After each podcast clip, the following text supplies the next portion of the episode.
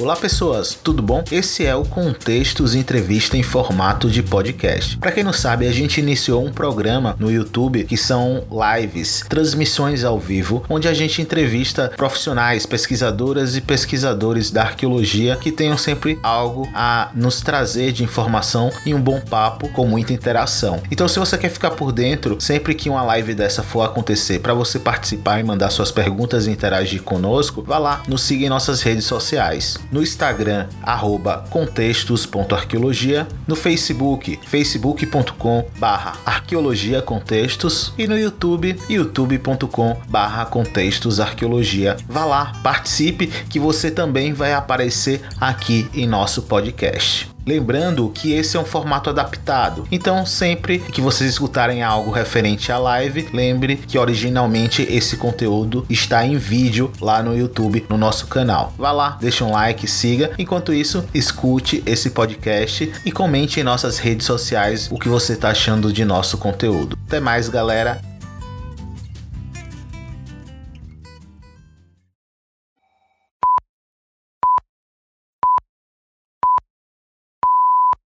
Boa noite, pessoas, tudo bom? Uma grande boa noite a todo mundo que está assistindo. É com enorme prazer que eu apresento a primeira edição do Contextos Entrevista, né? Um projeto onde a gente vai conversar com algumas pessoas interessantes que têm um pouco a contribuir aqui sobre arqueologia, um pouco sobre sua trajetória na arqueologia. Então, eu me chamo Luiz Felipe, para quem não me conhece ainda, da Contextos Arqueologia, sempre por aqui. Então, antes de mais nada, você que está nos assistindo agora nesse exato momento, já se inscreva no nosso canal aí do YouTube e dá o like também para esse vídeo poder repercutir, chegar a outras pessoas. Hoje é com a grande honra que eu trago aqui para conversar comigo, logo nessa primeira edição, um arqueólogo chamado Gilson Rambelli, um dos, uma das grandes referências aí na arqueologia subaquática nacional e um dos pioneiros dessa versão molhada aqui no Brasil. Então, queria primeiro deixar avisado, antes da gente começar a nossa entrevista, que o chat vai estar aberto aí ao lado, no caso, acho que para cá, para cá, não sei, que hoje quem está fazendo a moderação da nossa live e do nosso chat é Fernanda. Obrigado, Fernanda, desde já. E ela vai estar tá separando as perguntas de vocês para a gente estar tá respondendo aí. Beleza? Então, muito prazer em recebê-lo aqui, Gilson, na Contextos Arqueologia, agora nesse Contextos Entrevista. O prazer é todo meu. Muito obrigado, boa noite a todos. Também é uma grata satisfação estar aqui, tenho a certeza disso. Pô, demorou, mas uh, tantos anos de amizade, de relação orientando o orientador, e essa é a primeira vez que a gente vem aqui fazer esse, esse diálogo no canal do YouTube, mas vai ser uma grande conversa e eu acho que vai ser bem interessante também para todo mundo que está assistindo, né? É, dessa vez é importante porque a gente aparece como colegas, né? Você uhum. é um doutor em arqueologia, eu também sou um doutor em arqueologia. E aí acaba com aquela ideia do, do da hierarquia. Agora somos iguais. Tá? Do ponto uhum. de vista acadêmico, somos iguais, temos os, os mesmos títulos. Isso. Então eu vou introduzi-lo aqui na, na nossa entrevista. Gilson Rambelli é professor associado 2 do Departamento de Arqueologia da Universidade Federal de Sergipe, bolsista de produtividade do CNPq, professor permanente dos programas de pós-graduação em arqueologia, ProArc UFES, e antropologia, o PPGA UFES, só corrigindo aí a arte, uh, da Universidade Federal de Sergipe também.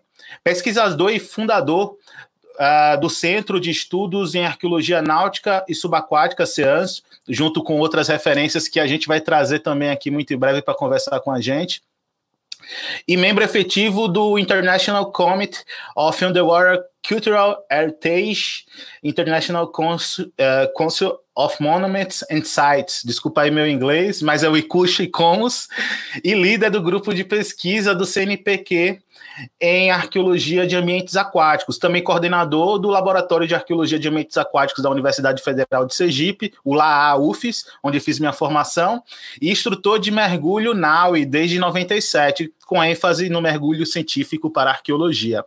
Então, Uh, começamos aqui o nosso diálogo já com, estou vendo aqui, com 37 pessoas nos assistindo. Uh, tá soltando, rolando até fogos aqui no fundo, para comemorar. Gilson, uh, eu queria conversar, começar aqui a nossa conversa, uh, primeiro perguntando uh, Eu falei aqui no resumo da sua bio algumas nomenclaturas, né, e que são um pouco diferentes uma das outras, né, aqui, mas todas se referem a esse ambiente, esse universo úmido da arqueologia, como arqueologia subaquática, náutica, marítima e arqueologia de ambientes aquáticos.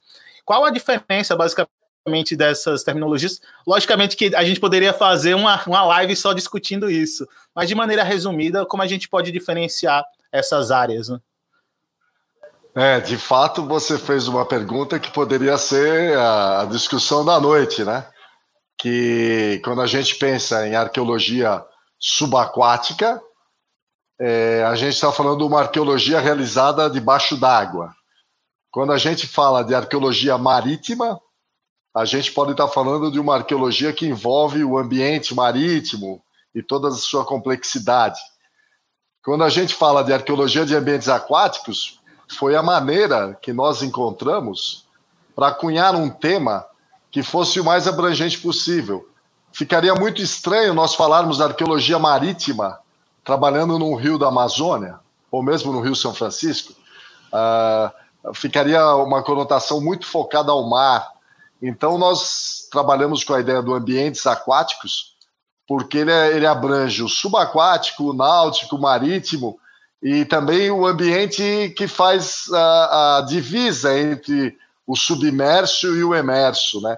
Então, não necessariamente todos que trabalham com ambientes aquáticos precisam estar mergulhando. Assim, é um resumo bem capenga para a gente avançar. E mais adiante a gente retoma algumas questões desse, desse tipo aí, mostrando alguns exemplos tal. E aí eu queria continuar primeiro explorando um pouco como é que surgiu esse seu interesse aí pela arqueologia e esse universo aquático. Como foi que você teve esse, essa paixão? Porque a arqueologia realmente é sempre uma paixão à primeira vista, né? Com certeza, Felipe. A paixão, e eu quando comecei na arqueologia, é, vou fazer uma brincadeira, a gente falava que dava para morrer de fome numa boa. Então foi muita paixão mesmo. Mas a, a minha relação, eu gosto de contar essa história, porque às vezes as pessoas se identificam com histórias assim e veem que tem momentos em que a vida acaba uh, dando uma forcinha para você seguir aquele caminho, né? Então, por exemplo, eu trabalhei é, como jogador de basquete. Eu fui jogador de basquete, trabalhei com isso. Eu falo trabalhar porque eu era profissional de basquete. E o basquete consumiu meu tempo absurdamente. E eu queria fazer arqueologia. Tanto é que em 1982, 83, acho que foi isso. Eu entrei na faculdade de, do Rio de Janeiro, na Estácio de Sá, no Rio de Janeiro, para fazer um curso de arqueologia. Era o único lugar que tinha graduação em arqueologia no Brasil, era na Estácio. Não era ainda universidade, era a Faculdade Estácio de Sá, lá no Rio Comprido, na Rua do Bispo. E eu passei no vestibular, e só que eu não arrumei um clube para jogar. E eu precisava ter um clube, porque é o clube que me sustentaria para eu poder fazer arqueologia. Então, nessa época, eu fazia engenharia e queria arqueologia. Eu já sabia que eu queria arqueologia. E não deu certo. Aí larguei tudo, voltei para São Paulo e continuei no meu basquete, tá certo? Quando chegou em. e larguei engenharia também, para desgraça da minha mãe, minha mãe ficou muito triste comigo. ela não, não se conformava que eu, eu, ela não ia ter um filho engenheiro. Mas aí o que eu fiz? Eu segui o, o caminho, né? E no basquete em 1987, eu jogava em Santos. E na final do campeonato, eu tive uma discussão, o técnico me mandou embora na final do campeonato. Imagina, meu mundo caiu, toda a minha vida focada no basquete. Eu já fazia planos até uma possibilidade de sair do Brasil para jogar basquete e fui mandado embora. Eu fiquei mal. E um amigo estava viajando para o Nordeste, nesse interim eu viajei junto para dar uma relaxada, mudar um, um pouco a cabeça tal. Quando eu voltei, o meu irmão falou: Tava esperando você para a gente fazer um curso de mergulho, vamos? Falei, vamos, bora fazer. E antes de ir para a aula de mergulho, Passamos no hospital, eu estava com meu avô paterno hospitalizado, e na sala de espera do hospital eu peguei o jornal Estado de São Paulo e tinha uma matéria sobre o Príncipe de Astúrias, que é um navio afundado no litoral de Ilhabela, litoral norte de São Paulo. E li aquilo, fiquei cheio de entusiasmo, por quê? Porque eu lembrei da arqueologia que eu queria fazer lá atrás, né? Fui para o, o curso. E quando a gente fala hoje como instrutor de mergulho, eu sei que a gente quebra o gelo, pergunta para os alunos: por que, que você veio? Qual é o seu interesse? E o instrutor perguntou para mim. E ele falou assim: por que, que você veio fazer o curso de mergulho? Aí eu falei: olha, eu jogava basquete, nunca tive um final de semana livre, uma noite livre. Eu era um escravo do basquete, com prazer, mas era vivia isso. E contei essa historinha que eu contei para vocês.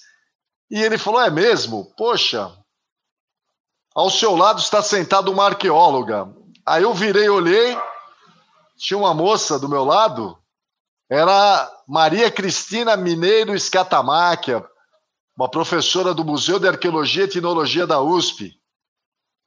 Foi falar um oi para ela, assim, todo feliz. E ela estava lá porque ela queria aprender a mergulhar, porque o namorado dela tinha barco, saía para fazer mergulho. E eu mostrei essa empolgação. Bom, não precisa falar nada. Isso foi numa segunda. Na terça-feira de manhã eu já estava lá no museu, batendo na porta da sala dela, perguntando o que eu precisava fazer para fazer arqueologia. E eu lembro como se fosse ontem, hoje. Ela falou assim: Você está estudando? Eu falei: Não, eu parei por causa do basquete e tal. Ela falou: Você precisa estar tá estudando. Aí eu corri. Isso foi em que ano, Gilson? Isso foi em 87. Aí eu corri para tentar achar uma faculdade que tivesse uma faculdade de história para eu poder entrar.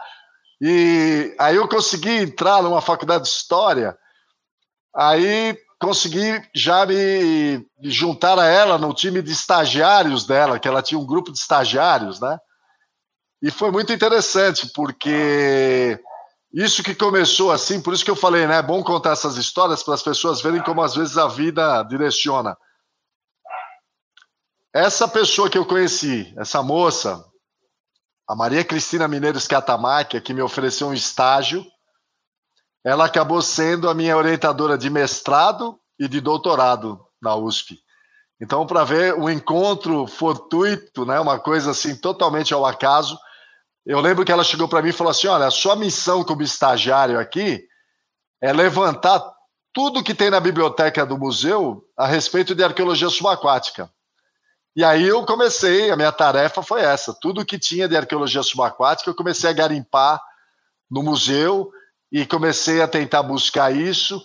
E já pensava em montar uma fundação, uma fundação chamada Submersos, para a gente fazer os estudos e e, e, todo motivado, e ela também ficou toda motivada, e foi assim que começou a minha, o meu envolvimento. Então, vocês verem, eu, eu fui para arqueologia, não deu certo. Aí depois acabei chegando pelo mergulho àquela arqueologia que eu queria. E foi assim. E, e dessa forma eu fui me, me envolvendo com a pesquisa, fui conhecendo gente, e cada vez que eu falava, todo mundo falava: Nossa, que interessante! Não tem nada disso no Brasil. Nossa, que interessante, ninguém nunca falou disso no Brasil. Aí eu comecei a procurar para ver o que tinha no Brasil. Eu não sei se é essa a pergunta, se eu continuo ou tá bom. Você que me diz aí. Sim, sim queria saber um pouco mais sobre justamente isso, Gilson. Como é essa, essa visão que você tinha, até você começar esse contato com a arqueologia de fato, quando você conheceu a Maria Cristina Mineira Escatamáquia, você uhum. tinha, e fora o caso do Príncipe de Astúrias que você falou, você já tinha visto falar alguma coisa sobre esse universo subaquático, uh, ou para ilustrar, a gente tem o imaginário do 20 mil léguas submarinas, de Júlio Verne, ou Moby Dick, né? Sempre tem esse universo simbólico do mar e com um ambiente a ser explorado, perigoso, que está muito preso no nosso imaginário popular. Mas como isso chegava para você ali no, nos anos 80, e principalmente sobre essa parte da arqueologia subaquática, sobre o que acontecia no mundo e no Brasil? Como era que chegavam essas informações aí para você? Então, é, como eu disse, eu, eu na época que eu comecei a fazer engenharia, eu fiz três anos de engenharia elétrica. Eu aproveitava a minha estadia no Mackenzie, eu fazia a faculdade do Mackenzie, e ficava na biblioteca procurando coisas sobre arqueologia. Eu comecei a ter uma ideia de arqueologia. Então eu comecei a romper com a ideia de que quem é, arque... é, os arqueólogos eram os lords ingleses, né? Comecei a, a, a, romper com essa ideia. Comecei a ver que existia uma arqueologia profissional, né? Sem ser essa arqueologia dos tesouros, da, da do romântico. E então, quando eu fui para a USP, eu já tinha muita é, bagagem em leituras, assim como um autodidata, uma coisa assim de interesses, né? E, e comecei já a entender o que acontecia no Brasil. O Brasil, ele é, até então, ele estava dividido em dois universos: o universo da arqueologia, que era dos arqueólogos, e o universo de algumas explorações de navios afundados ao longo do nosso litoral, que era um universo totalmente dos mergulhadores. E tudo que eu procurava é, era não tinham publicações. E aí é legal a gente falar para as pessoas que não são da arqueologia que a, a, a produção, o resultado de uma pesquisa, a publicação dos resultados, a publicação de estudos, de, de uh, é, é, isso que faz a, a ciência, né? Poderíamos até traçar um paralelo hoje que essa discussão dos médicos, a preocupação com o dado científico, são coisas que, eh, para nós da, que somos da área da ciência, é, é muito importante. Então, eu sabia dessas coisas, que tinha um projeto aqui, outro ali, mas nada do ponto de vista que a gente poderia dizer arqueológico. Eram projetos que tinham essa perspectiva, essa vontade de ser arqueológico, mas eram levados adiante por pessoas que não tinham a formação devida para isso, né? E, e, e, uma seara muito complicada, que era uma seara do mergulho, que era um mundo, ainda é, um mundo muito bem demarcado, que tem os seus, uh, os seus mitos, os seus ícones, né? Assim, tipo, nesse sentido, né? Então, você mostrou aí as 20 mil léguas, uh, eu, eu sou da época do, de assistir documentário do Jacques Cousteau, tinha o, as aventuras de Mike Nelson, que eram figuras assim que estavam sempre presentes, mostrando esse mundo submarino. Então eu via lá o Cousteau desenterrando ânforas de navios romanos, mas como eu tive essa percepção e eu comecei na arqueologia é, diretamente num, num, grupo de estagiários e a gente lia textos sobre teoria, debates tal, eu já fui montando na minha formação uma perspectiva patrimonial, é, de patrimônio. Eu, eu, falo que muitas vezes eu sou mais patrimoniólogo. Eu, eu fui entendendo a importância desses bens arqueológicos, que é uma coisa difícil. Por isso que é importante uma iniciativa como esta sua, porque veicular a informação arqueológica. Às vezes as pessoas reagem porque elas não sabem. No Brasil, as pessoas têm uma formação muito religiosa seu, nas suas famílias, nas suas culturas. E elas seguem muito a, a Bíblia, por exemplo. E a Bíblia fala do velho mundo. Então, eles associam o passado com esse passado que não está aqui. E criam um imaginário e acham que não é possível fazer arqueologia aqui. Ou é, colocam é, uma uma leitura rasa, como foi feita outro dia, né, pelo nosso representante maior, de, de associar como se fosse um problema. A arqueologia é um problema. Em todo lugar do mundo, as culturas valorizam querer saber da sua história, mas falta afinidade com esse passado. Então, é, um canal que nem esse é muito importante por isso. Mas, voltando lá para a Guerra dos 100 Anos, que eu estou discursando batalha por batalha, eu tomei pé que não tinha arqueologia acadêmica no Brasil. A gente teve algumas experiências é, que tentaram ser levadas adiante, é, trabalhos que de envergadura pesadas, mas não tinha publicação, não tinha é, o, o argumento arqueológico para justificar. Então, nesse momento, como não tinha, a arqueologia brasileira resolveu ficar com a pré-história brasileira e deixar o universo da arqueologia subaquática para mergulhadores e para alguns arqueólogos que estavam tentando galgar esse caminho, mas que também não tiveram tanta oportunidade de fazerem porque ficaram vinculados a uma instituição ou coisa assim. É, eu cito a Marinha é, do você Brasil. Falou uma... Opa, desculpa interromper, Gilson. Não, pode, pode concluir seu pensamento. Não, eu falando, a, a gente tem que reconhecer a Marinha do Brasil, ela, ela teve arqueólogos do seu quadro no início, diferente do que tem hoje mas eles atendiam uma demanda muito pontual, que era uma Sim. época uhum. em que a legislação era complicada e eles não conseguiam dar conta do que a gente chama de arqueologia acadêmica. Mas tem o um mérito, com certeza, porque eh, temos que reconhecer todas as iniciativas, né? Sim. Você citou um nome bem interessante aí, que é, que é, que é Jacques Cousteau, né? Então, geralmente, quando a gente escuta sobre essa síntese aí da arqueologia subaquática mundial, alguns nomes eles são sempre recorrentes, né?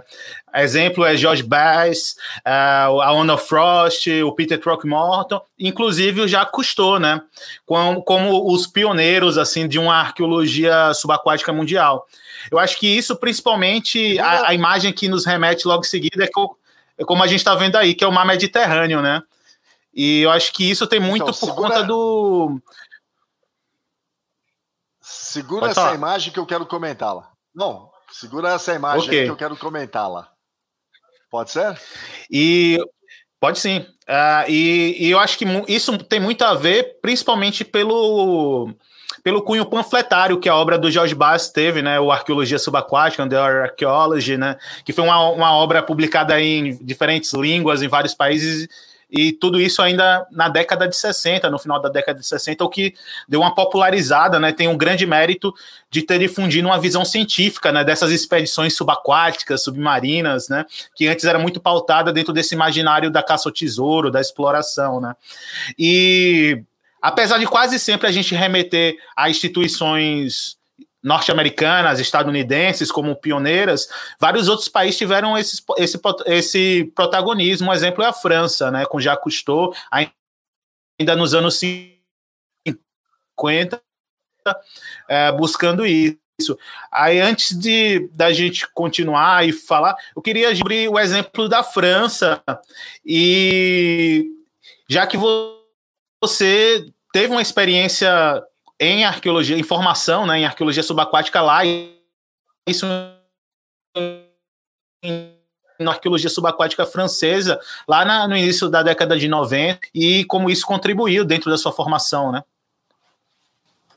Ah, então, é, é importante, eu, eu, depois eu quero comentar essa foto aí, que eu tenho uma historinha para contar que é bem legal. É, é, eu quando eu comecei, que eu falei, comecei em 87, 88, 89, 89, eu fui trabalhar com um casal, o casal Vialu, o Denis, que é francês, a Águida, que é uma brasileira, mas casada com o Denis há muito tempo, residente na França, família maravilhosa, a quem eu serei eternamente grato. É, eu fui trabalhar com o Denis, com a Águida, num sítio chamado Sítio Brito, no interior de São Paulo, em 89. E fui falador, né? E sempre levei a minha disposição que eu tinha por causa do basquete para arqueologia. Então o pessoal gostava porque eu fazia os trabalhos, corria com muita vontade, muita disposição. E aí o Denis ficou meu amigo, assim, da gente sentar para conversar. E eu falei para ele, contei toda essa história que eu contei para vocês na live. E ele falou para mim assim: Nossa, Gilson, eu sou muito amigo do diretor do Centro Nacional de Arqueologia Subaquática. Eu falei: Você tá brincando? Ele falou: Não, sou amigão dele. Eu falei: Nossa, Denis, queria muito. Aí o que ele fez? Aí o que aconteceu? Nesse mesmo ano de 89, eu ganhei de um grande amigo é, do meu pai, amigo da família. Ele soube que eu estava fazendo arqueologia, ele me convidou para fazer uma viagem junto com ele. Então nós viajamos para o Egito e na volta ele deixou abrir a passagem. Passamos na Itália, na volta... aí eu parei na França. É o Assunção, grande Assunção. Se ele estiver assistindo, eu mandei o link para ele. Meu agradecimento a ele. Mas vocês veem como as coisas vão se montando, né? o Denis abriu, cheguei lá em 89, o Denis pegou o telefone e ligou para o diretor, que era o Emé Boquet, e falou: oh, tô com um brasileiro assim. Aí ele falou: como é que tá a universidade? Aí o Denis me perguntou, eu falei, eu, tô, eu acabo o mais rápido possível. Falou, quando acabar a universidade, vem embora para cá. Aí eu acabei a universidade em 91, 92 já estava na França, junto com o Aimé Boquet. E a França, aí como você falou, a França, ela é pioneira no mergulho autônomo, né? Tanto é que quando a gente fala do Jacques Cousteau, acho que o grande mérito do Jacques Cousteau, depois eu vou até falar, falar mal dele na arqueologia, mas o grande mérito dele é ele ter desenvolvido, junto com o Emile Gagnan, né, um engenheiro canadense, o equipamento SCUBA, né, que nós chamamos, que é o equipamento que é o pulmão aquático, é o equipamento que permite a gente respirar debaixo d'água com a autonomia do cilindro. E então a França também fazia os seus trabalhos de arqueologia subaquática. E isso foi muito interessante, porque é, eu, eu, também descobri que os arqueólogos subaquáticos tinham uma rede de comunicação. Então, conforme eu cheguei na França, eu já fui identificado. Olha o brasileiro aí. Aí você vai num lugar, conhece um português, vai em outro lugar, conhece um dinamarquês, e vai. E eu comecei a fazer a minha formação na França e, e dei um azar que virou uma sorte incrível. Que foi... eu cheguei lá, tinha mudado a legislação do mergulho. Então, todo mergulhador de arqueologia, ele tinha que ter um mergulho profissional. E eu cheguei lá com uma carteirinha de mergulho, que era mergulhador uma estrela. Aí os caras colocaram a mão na cabeça e falaram: Meu Deus, e agora o que, que a gente vai fazer com esse brasileiro? E aí começaram a me mandar para tudo quanto era lugar para fazer, para passar os diplomas, para passar, para eu ter a formação de mergulho. Então foi maravilhoso, porque eu tinha ido para um lugar, acabei circulando a França toda, justamente para fazer minha formação de mergulho e essa formação em sítios arqueológicos. E isso foi incrível, porque eu pude tomar contato com essa. Com, e, e quando eu falo isso, é legal também colocar para as pessoas que o sítio arqueológico submerso, para nós arqueólogos, representa um local, um local onde tem restos de atividades humanas, tá certo? Então, não é só um navio afundado, não são só os restos de um navio afundado, é tudo que caracteriza a atividade humana que se encontra por um motivo ou outro submerso. Então, eu trabalhei com sítios neolíticos, eu trabalhei com sítios é, portuários, eu trabalhei com sítios é, já com embarcações, desde embarcações medievais, embarcações romanas, embarcações do século XIX. Então, assim, foi uma formação incrível. E, e todo mundo muito disposto a querer ajudar, a me ajudar nessa formação. Tanto é que é, eu fui para uma campanha e conheci um pesquisador, que é meu grande amigo até hoje, chama-se Henrique Hitt, é da Universidade de, da Sorbonne, e ele arrumou para eu fazer o meu mestrado lá. Ele queria que eu fosse aluno dele e fazer o meu mestrado. Aí, nessa ocasião, eu escrevi para a Escatamáquia, e é, na época era carta, viu? Não tinha e-mail, não. Era carta mesmo, de redigir a carta, botar no correio, lamber, sei lá. E eu mandei para a Escatamáquia e falei, Cristina, tem a proposta de ficar aqui para o mestrado. Estava todo feliz. Porque o que, que eu fiz nesse inteirinho? Eu voltei a jogar basquete lá na França, né? Então eu vi uma possibilidade de, se a coisa apertasse, de viver de basquete e fazer a minha arqueologia. Embora o Denis me criticou, ele falou: não, você veio aqui para estudar, não para jogar basquete. Por falar em basquete, tem um amigo meu chamado Neno, que deve estar assistindo essa live, é meu brother no basquete, mandar um abraço pro Neno. Falando já de basquete, senão daqui a pouco a gente vai falar só de arqueologia, né? E através do Neno eu saúdo toda a galera do Basquete Master. De repente tem mais gente vendo. Ah, o que acontece? A Scatamac respondeu para mim falou assim: Gilson, que legal. Olha a percepção dela, eu devo muito a ela. Ela falou assim: olha que legal, olha, legal. Mas se você ficar aí fazendo o teu mestrado, não tem nada acontecendo aqui no Brasil. Então, quando você voltar mestre, você vai trabalhar onde? Você vai fazer o quê? Por que, que você não volta e não faz o teu mestrado aqui? Porque aí você já começa a abrir esse caminho. E eu acatei a, o conselho dela, voltei para o Brasil e ingressei no mestrado junto com ela no Museu de Arqueologia e Ideologia da USP. E nesse mestrado eu comecei a implantar a arqueologia subaquática acadêmica. E eu, eu reforço acadêmica, porque senão podem algumas pessoas falar: ah, não foi, o meu tio já mergulhava, já tirou peça do navio. Não, isso não era arqueologia. A gente começou a fazer uma arqueologia. Então foi essa viajada que eu dei para você, no tempo e no espaço, para chegar nessa foto aí. Essa foto nós, que está agora em tela é o Jacques uhum. de touca vermelha. Isso. Uhum. E, e, a, e, aqui embaixo ele está junto, é o Jacques junto com o, o Felipe Taillé e o Felipe Dumas.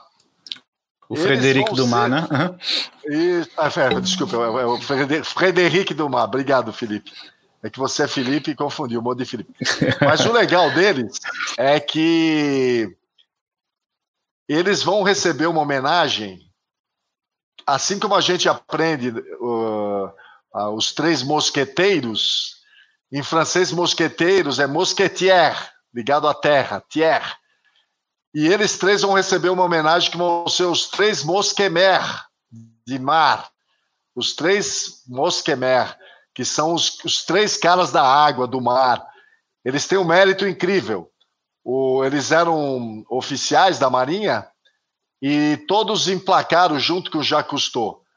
É, o Jacques Cousteau foi mais para o lado do marketing, o Frank Dumas foi um grande mergulhador de, de fama, assim, trabalhou na, na foto anterior com o, o George Bass, no primeiro trabalho dele na Turquia, mas o... Isso, o, no, você pode voltar, Fé, é, só voltar aqui a imagem, que é do Cape Gelidonia, né? Aqui, isso. Isso, nessa pesquisa aí que tá Honor Frost, é, o Peter Trokimoto, e aí vale a pena, porque eu vou falar do Felipe Taillé, que é assim, o Peter Throckmorton era um fotógrafo submarino, um dos primeiros renomados, um estadunidense.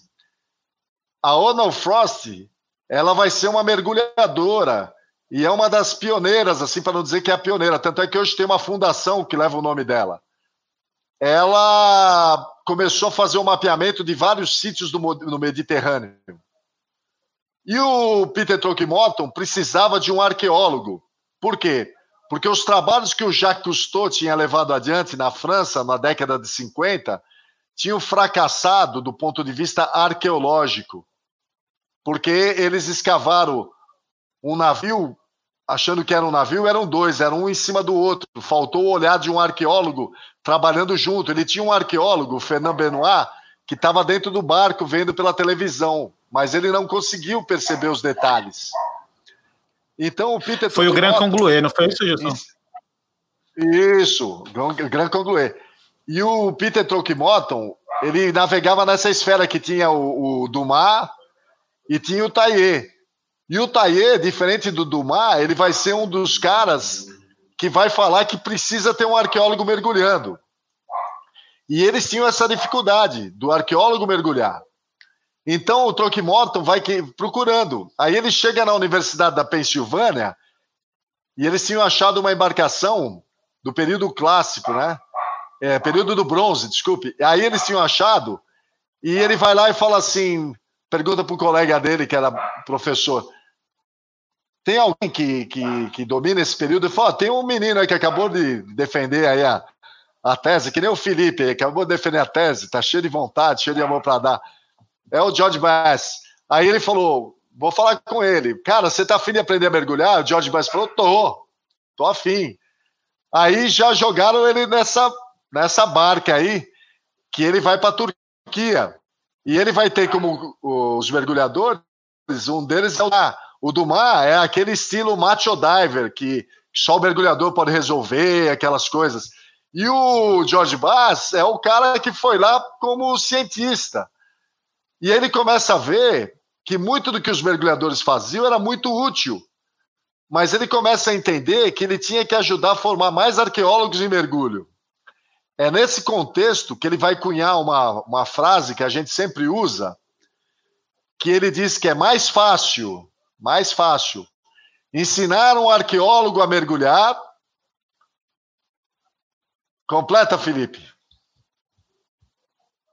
Do que ensinar mergulhadores a, a arqueologia, né? Você ensina um arqueólogo a mergulhar num curso de mergulho, dependendo das condições, pode ser um, uma semana de curso de mergulho, e para formar um arqueólogo você demora anos, anos. Sim, com certeza. Fora e, desconstruir toda a mentalidade é, que às vezes tem. Isso, então é, ele fez isso, e toda vez que eu usava essa frase, as pessoas achavam que eu estava me desfazendo dos mergulhadores. De, jeito nenhum, de jeito nenhum. Eu sempre falei o seguinte: que todo mergulhador que ama tanto arqueologia assim vai se tornar um arqueólogo. Não adianta só porque sabe mergulhar se auto-intitular eu mergulho em naufrágio sou arqueólogo. Não. Para formar um arqueólogo são anos e anos. Nós temos graduação, temos mestrado, doutorado. Então é pelo menos quatro anos de bunda na cadeira, como diz na linguagem popular, e muita leitura, muito trabalho. E isso que o Bas vai fazer. Então ele vai começar, e nesse contexto, que a, essa é a primeira, mas a, a segunda já é essa daí, mas quando ele começa a montar a escola dele, que é onde ele lança livro, aí tá ele, mocinho, ele mais velho, uh, e essa obra aí, que é um, é um clássico, o que, que vai acontecer? Pessoas do mundo todo vão trabalhar com ele, ele vai aceitar os arqueólogos que estão querendo. Então, ele vai formar, por exemplo, a Pilar Luna Reguerena, nossa grande amiga que faleceu recentemente, mexicana, ela foi estudar com o George Bass. Você tem o Robert Grenier, o, o Javier da, da, da Espanha. Vai ser uma grande escola, uma grande escola. E só que não foi nenhum brasileiro para lá. Isso nos anos 60 já, né? Então, assim, então a gente tem nos anos 60 o pessoal já falando que há uma diferença entre fazer arqueologia debaixo d'água e tirar peças de navios. São coisas distintas. Isso, isso que eu ia perguntar para você, Gilson. Uhum. É, é, você estava na França no início dos anos 90 e a Maria, sua orientadora, Maria Cristina Mineira Escatamaca, falou: não, você tem que voltar para o Brasil para fundar essa arqueologia, mudar esse cenário. Eu queria saber como era esse cenário daqui, né? Antes de começar realmente a pensar numa arqueologia subaquática institucionalizada dentro das universidades. É, nós fizemos em 93, na reunião da Sociedade de Arqueologia Brasileira, em 93, em João Pessoa, nós fizemos uma mesa.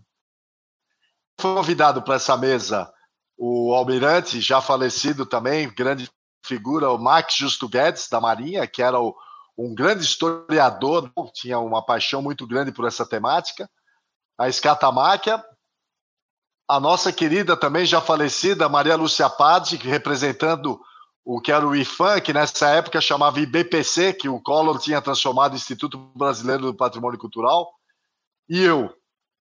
E nós abrimos vários projetos. E ali nós, nós fomos surpreendidos, porque nós tivemos projetos muito interessantes.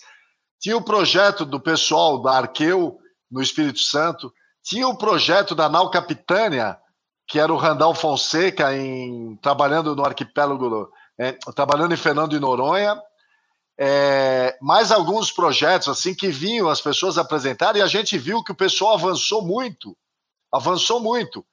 E a nossa crítica é lógico que é uma crítica que foi construtiva, porque eu continuo amigo de todas essas pessoas, né? O Randall, um grande brother até hoje, que é a questão da, da, da arqueologia. E aí, já que eu citei o Randall Fonseca, o Randall, que levou adiante um projeto desse, ele não só entendeu a importância, que ele foi fazer a formação. Né? Então, assim, então, ele foi estudar. É, é, é esse o exemplo. É, assim como tem outros casos. Né? Então, é, André Lima, na Bahia, é, foi fazer também cursos. O Jornada, em São Paulo, foi fazer cursos. Então, assim, o pessoal começou a entender que não era só mergulhar. Não adianta você só ser um bom mergulhador. É importante, porque o que o BAS fez, que a gente usou como escola? você monta uma equipe mista. Então você pega aquele mergulhador experiente para ajudar o arqueólogo mergulhador que é inexperiente. Então você vai fazer isso. Isso eu vi muito na França também. As pessoas na França fazem algo que aqui no Brasil, quando a gente comenta, muita gente, ah, não pode, não pode. Mas eles abrem os sítios arqueológicos para veraneio das, da, dos jovens, férias de verão. Nos Estados, nos Estados Unidos, tá, e eles vão lá trabalhar, vão fazer. E é uma forma de você envolver as pessoas com isso, em vez de excluí-las. E eu, como fui tendo essa formação na arqueologia com a escatamáquia, a gente usava muito uma corrente teórica que era a arqueologia social latino-americana. E a gente começava a ver a importância de envolver as pessoas. Acabar com aquela ideia de que o arqueólogo trabalha só para o arqueólogo e para os seus pares. A minha pesquisa de arqueologia, ela tem que fazer sentido para as outras pessoas que não são arqueólogas. Senão não vai ter sentido, né? Não vai, não, qual é a essência? E foi nesse contexto que a gente começou a construir. Então, nós começamos. A primeiro foi, como eu tive essa formação fora, a manter contatos muito com o pessoal lá fora. Então, isso já propiciou é, da gente ser convidado para fazer parte do Comitê Internacional do ICOMOS, que é o ICUT. Isso daí foi em 95, através da Pilar Luna e do Javier Cano. Pilar Luna do México e o Javier Cano do, da Argentina é, junto com, nesse momento, a gente via a Pilar, como tem a Odno Frost, a Pilar como um dos, o nome Pilar, um dos pilares do México, uma mulher também à frente, porque o mundo submarino, a gente só escuta falar das Amas no Japão, que são as mergulhadoras que pegam pérolas. Ele é um mundo que ficou muito, sobretudo ocidental, muito masculino. Então a Honor Frost, que a gente vê nessa foto aí, ela foi uma das pioneiras. Eu, quando cheguei na França, as equipes eram mistas, tinha o que tinha de homens, tinha de mulheres, era muito comum. Mas aqui no Brasil não era. Então, conforme a gente começou a desenvolver arqueologia no Brasil, quem se aproximavam? Eram os rapazes. E a gente começava a quebrar esse gelo e falar, não, é para todo mundo, mas sempre tinha uma dificuldade. Né? Até que hoje. Isso, nós... falando. Fale. Opa, desculpa. Só complementando, e já que você começou a falar dessas dificuldades, qual eram então esses grandes obstáculos que você começou a se deparar nessa nesse pioneirismo aí da arqueologia sub no Brasil? É, o pioneirismo acadêmico, né? É bom falar, porque senão amanhã vão jogar pedra em mim.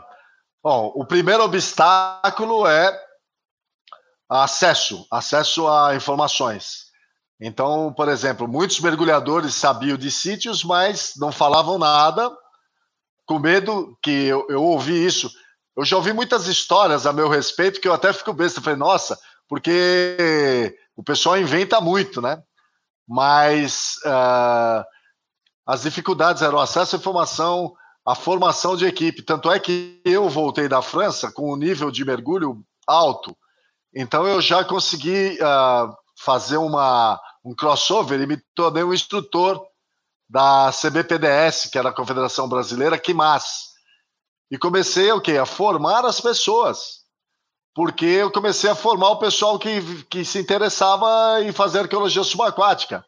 Então, uh, aí, que você citou no início, que eu sou instrutor da NAUI desde 97, a NAUI tinha um programa de arqueologia subaquática. Um dos diretores da época, o Rafael Nova falou, Gilson, vem aqui e faz o crossover. Aí eu fiz o crossover para Naui e comecei a, a, usar o programa Naui, que é interessante. A gente tem trabalhado com isso hoje. Ele serve tanto para o arqueólogo como serve para o mergulhador. Só que o arqueólogo, ele, ele, ele aproveita aquilo para colocar em prática o que ele já é como arqueólogo só para baixo d'água, ele treina.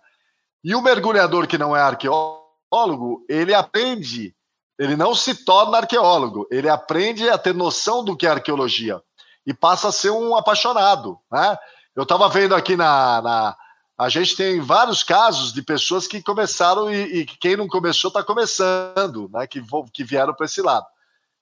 Então, nós, a dificuldade de equipe. Outra coisa, lá no Vale do Ribeira, onde eu fazia minha pesquisa, na região de Guape, Cananéia, Ilha Comprida, Ilha do Bom Abrigo, a, a água, a visibilidade era muito ruim, muito ruim. Então nós não tínhamos fotos fotogênicas, usar assim. E a arqueologia subaquática é muito imagem, né? Muito imagem. E toda vez, por quê? Porque quis o destino que lugares, às vezes, que tem bons sítios, a água não ajuda muito. E isso também foi uma dificuldade. A outra foi tentar convencer os arqueólogos que eu não era pilantra, que eu não era caçador de tesouro. Então eu ia para os congressos de arqueologia, para as reuniões de arqueologia, falar de arqueologia subaquática, para mostrar para eles que era a mesma arqueologia. Que a gente era o mesmo arqueólogo, a diferença é que eu tinha um curso de mergulho. Mas eu pensava embaixo d'água igual um, um arqueólogo e não um aventureiro. Então eu tinha que fazer isso. E por outro lado, eu tinha que chegar para os mergulhadores e falar para eles assim: olha, vocês não são os donos desse patrimônio. Vocês mergulham, vocês podem ajudar a gente. Aí muitos me olhavam assim: hum, esse cara aí deve estar tá ganhando alguma coisa por fora, quer tirar a gente daí e não sei o quê. Mas nesse contexto, o nosso discurso foi bom. Por quê? Porque a gente conseguiu agregar muitos mergulhadores. E hoje, maioria, a maioria das operadoras que trabalham com mergulho não ensinam mais o que ensinavam antes. Antes, uma pessoa dava curso de mergulho e naufrágio e mostrava um monte de coisa que ele tinha tirado de um navio, de outro navio, para coleções particulares. Hoje isso não existe mais. Agora, existem exceções. Tem pessoas que sempre vão se achar melhores que os outros, que nunca vão acatar nada que seja em prol do coletivo. Essa Covid está mostrando isso, né? A Covid-19 está mostrando que tem pessoas que não estão preocupadas com o coletivo, que, e, e, quando a gente pensa em patrimônio cultural, é, é, ele é plural, ele é coletivo, não tem como pensar em levar para casa nada, né? Então é essa mudança de atitude que a gente começa a, a ver que está acontecendo, mas eu já estou adiantando muito no tempo. Vamos voltar para o lance da, ah. da dificuldade. Uh, de repente só se, só se, aproximava meninos, gênero masculino. Aí aproximou quem? Paulo Bava, Paulo Bava de Camargo. Eu nunca vou esquecer isso. O Paulo Bava em Iguape comigo, fazendo a iniciação dele, um cara incrível, meninão ainda, super menino, né? Aí depois eu, eu tô em casa, eu ia trabalhando em Iguape, eu peguei uma hepatite A, por causa do regulador com a água contaminada. Eu tô em casa lá me recuperando da hepatite, chega uma carta de 10 folhas do Flávio Calipo se apresentando para mim, contando toda que ele já fazia sonografia, que ele era interessado, tal. Foi bem interessante. Aí eu tive um colega na faculdade, hoje meu amigo, é, Leandro Duran. Leandro Duran era apaixonado, ele que me deu um livro de arqueologia subaquática, e ele também. É, mas ele seguiu o mestrado dele na história, ele não foi para arqueologia, ele foi para um mestrado incrível que virou livros sobre pirataria e tal. E, assim começou a aparecer personagens que você, personagens que você está vendo que fazem parte desse contexto, né?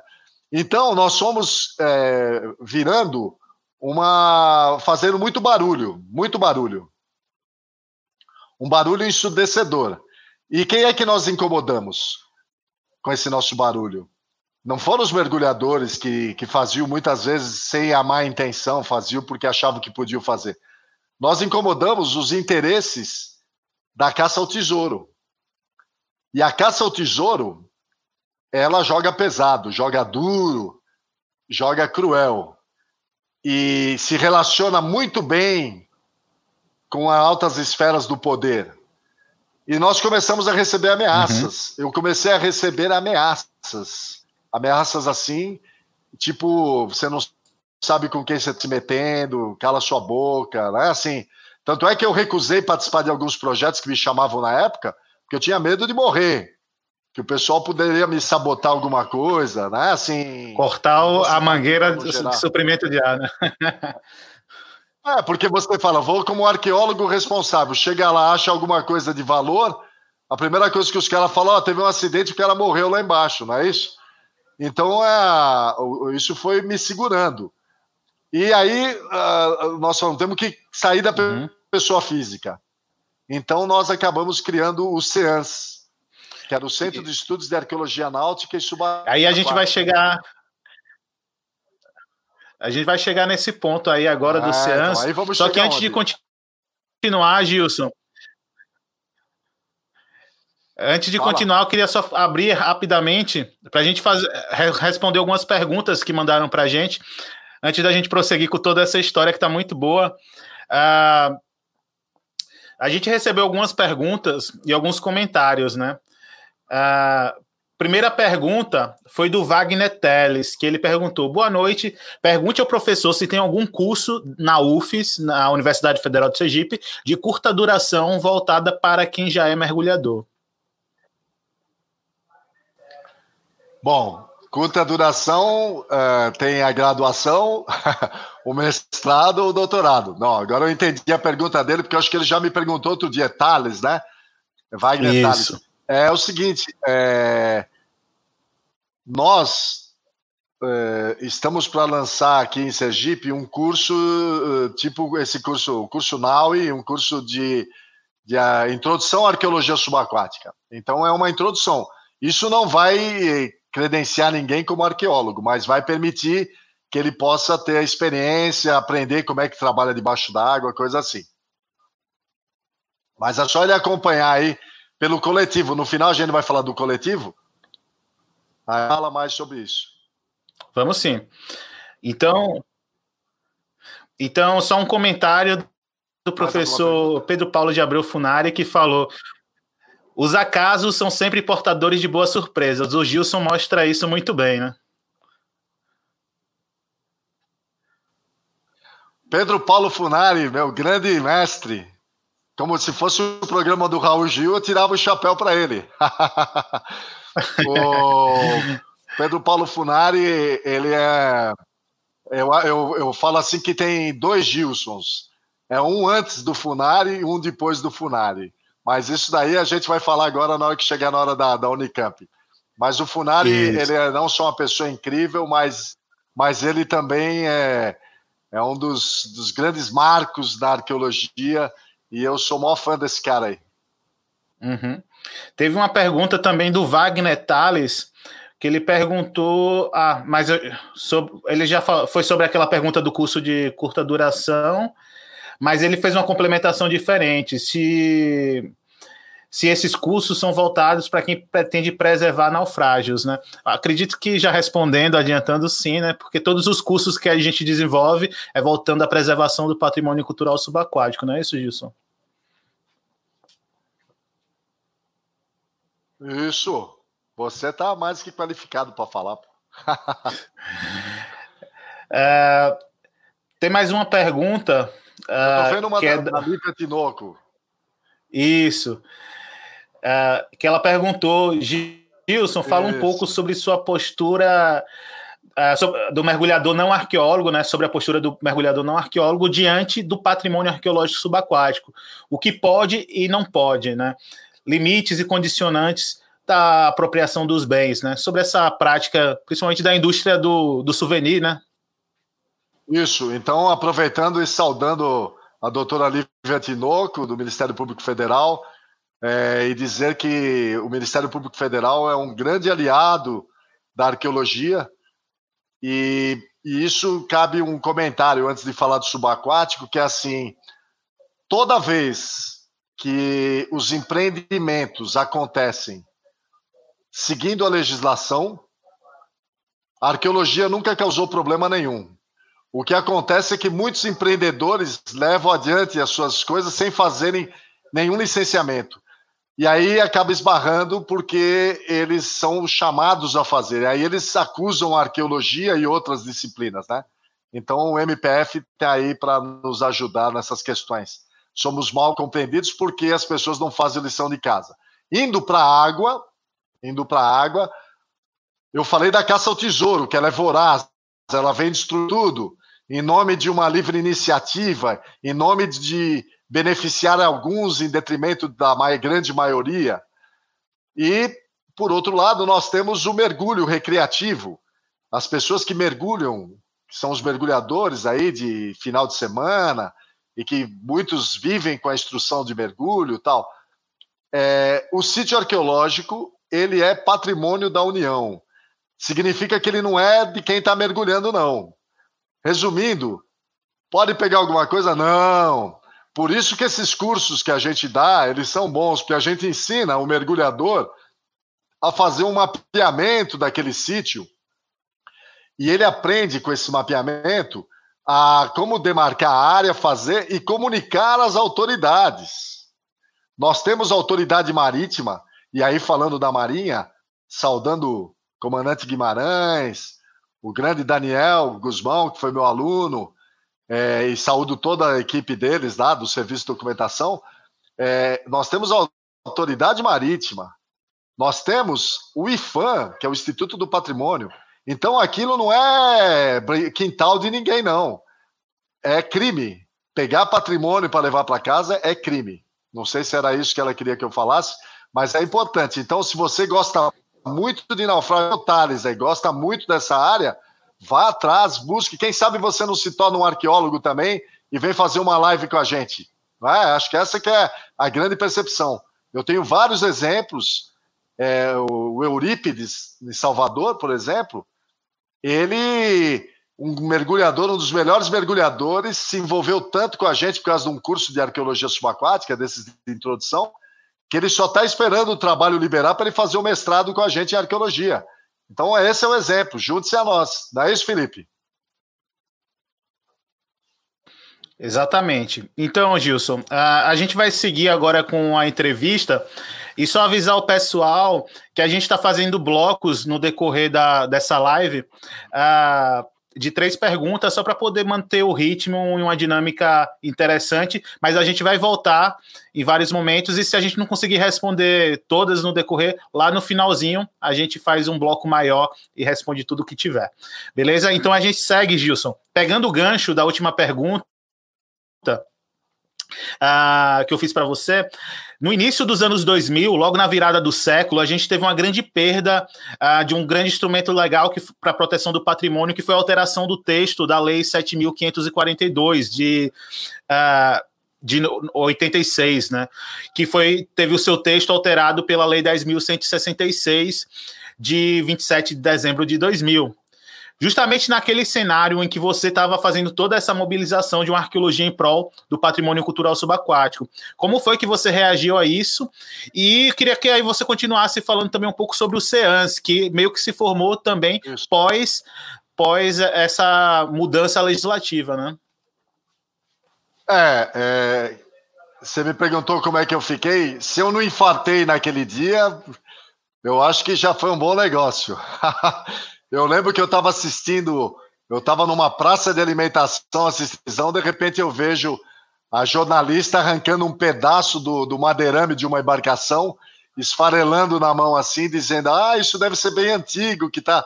E aí falava da mudança da lei, que eles tinham achado um nil, tal. Então, se eu não infartei naquele dia, eu consegui resistir bastante. Mas lembra que eu falei do SEANS, que nós montamos o SEANS?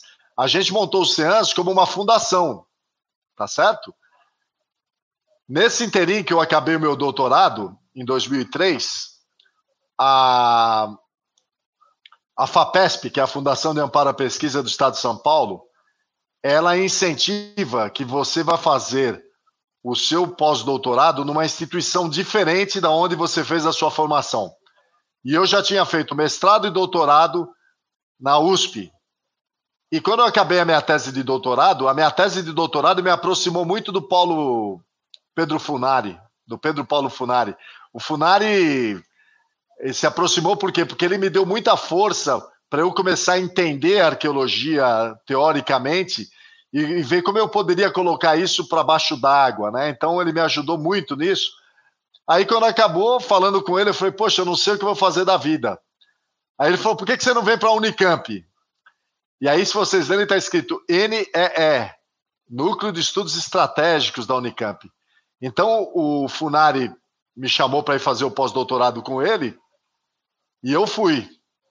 E, nesse mesmo momento, eu falei do CEANS. E a Unicamp se mostrou muito favorável. Então, nós pegamos a estrutura do SEANS que já existia e conseguimos agregar junto ao Núcleo de Estudos Estratégicos da Unicamp.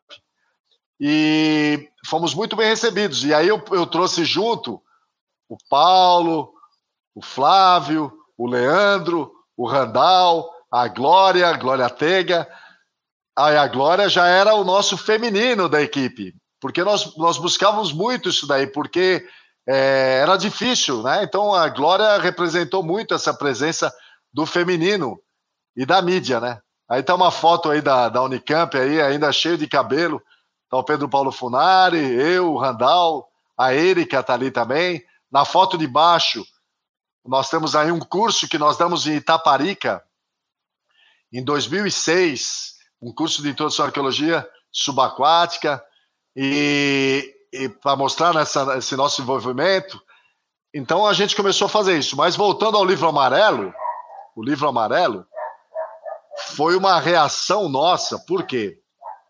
Porque a legislação havia mudado, nós gritávamos pelos quatro cantos e ninguém ouvia.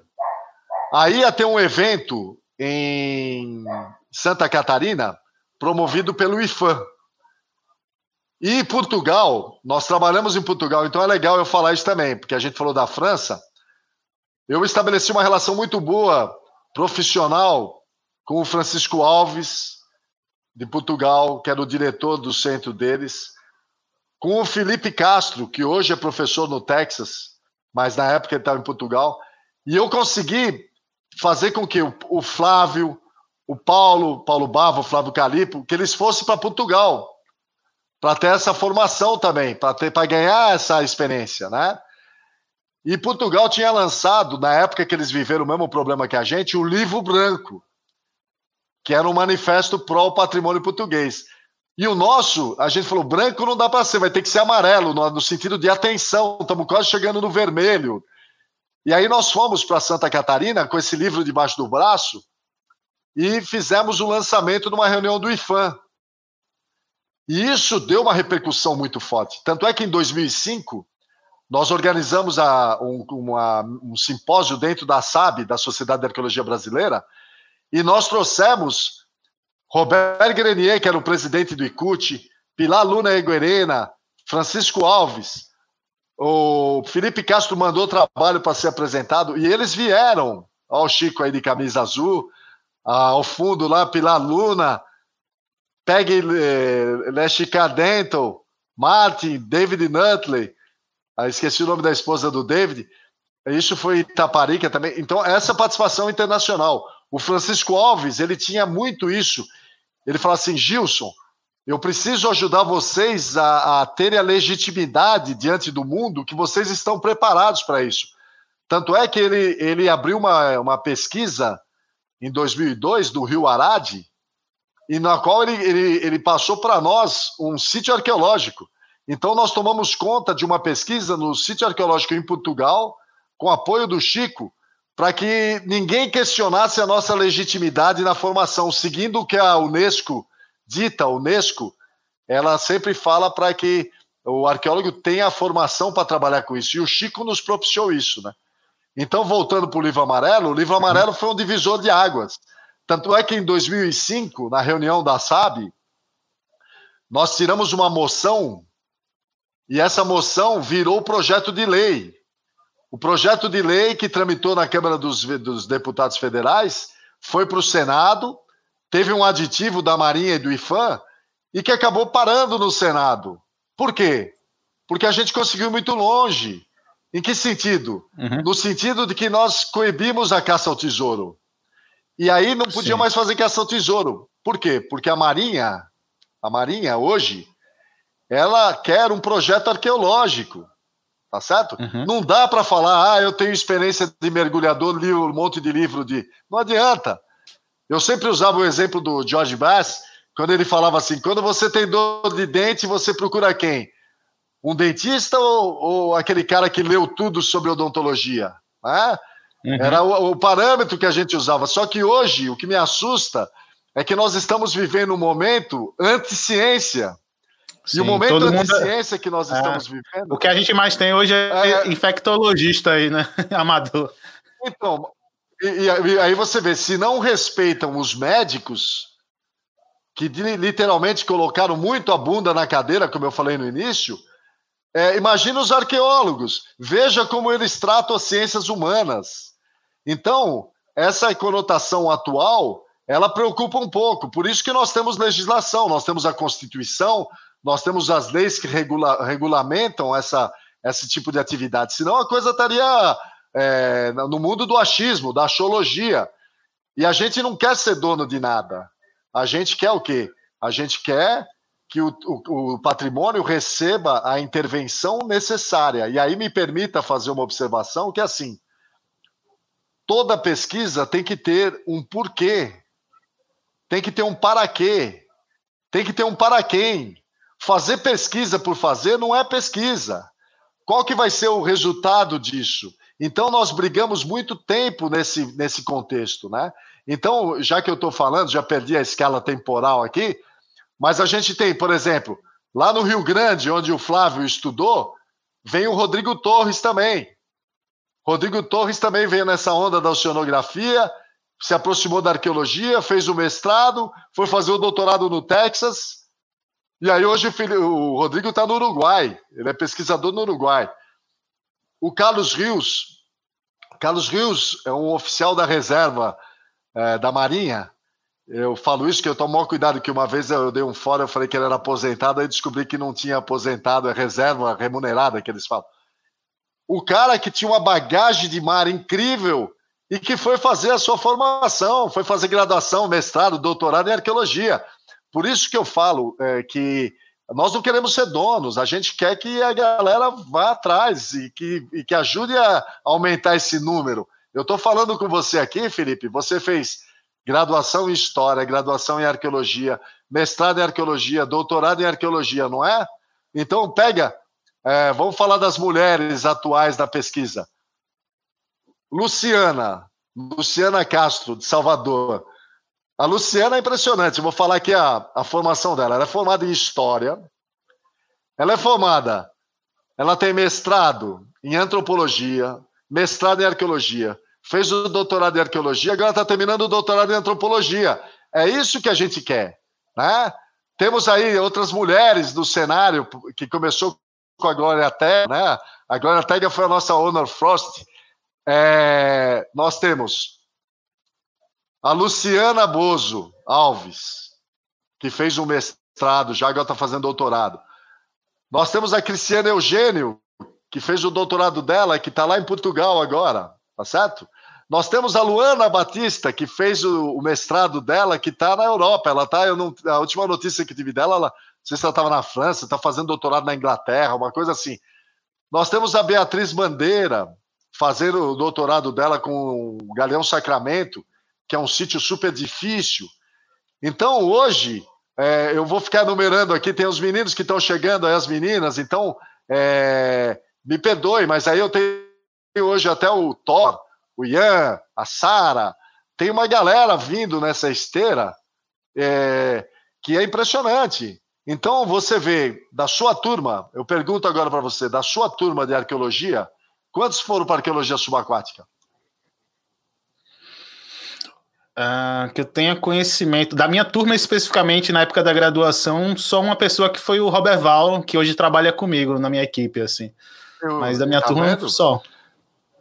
Então é difícil, mas o que a gente conseguiu fazer, e isso é uma revolução, viu, pessoal? É uma revolução, porque até bem pouco tempo, muitos arqueólogos nem davam moral para a arqueologia subaquática. E a gente conseguiu revolucionar hoje. Tanto é que hoje, o nosso programa aqui em Sergipe, tanto na graduação como na pós, nós temos disciplinas de arqueologia de ambientes aquáticos. Na, na graduação é obrigatório. Então, por mais que a pessoa não vá desenvolver o tema, ela sabe o que é um sítio arqueológico subaquático. Ela sabe, a, a ela tem noção, até para chamar um, um, alguém para ajudar, alguma coisa no estilo.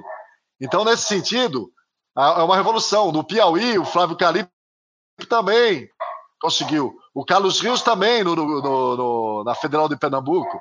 Então, a gente vai caminhando. Eu estou sabendo, também esqueci o nome, tem um pesquisador aí, acho que está fazendo doutorado na Inglaterra, Eu não sei de onde é, eu, me falaram outro dia, eu esqueci o nome. Então a gente tem muita gente. E quando a gente cria um, um, um corpo forte assim, a gente encontra problemas. E aí eu não vou falar agora, mas mais para frente eu vou contar mais umas historinhas dos problemas. Vamos em frente aí. Senão não, beleza. O meu irmão, meu irmão, só um pouquinho. Antes... Meu irmão, o meu irmão falava que eu é, contava a Guerra dos 100 Anos batalha por batalha. Então, puta que era chato que eu sou. Meu irmão falava isso. Então, você me conta aí. Não, tranquilo. É, agora eu queria falar um pouco sobre o histórico de pesquisa, Gilson. Antes de, da gente mudar a pergunta, sair um pouco da legislação, que a gente vai voltar um pouco mais à frente, uh, eu queria só fazer dois comentários. O primeiro foi que o Flávio Calipe perguntou, né? Foi carta mesmo que ele escreveu? E tenho, a segunda coisa foi um. Tenho.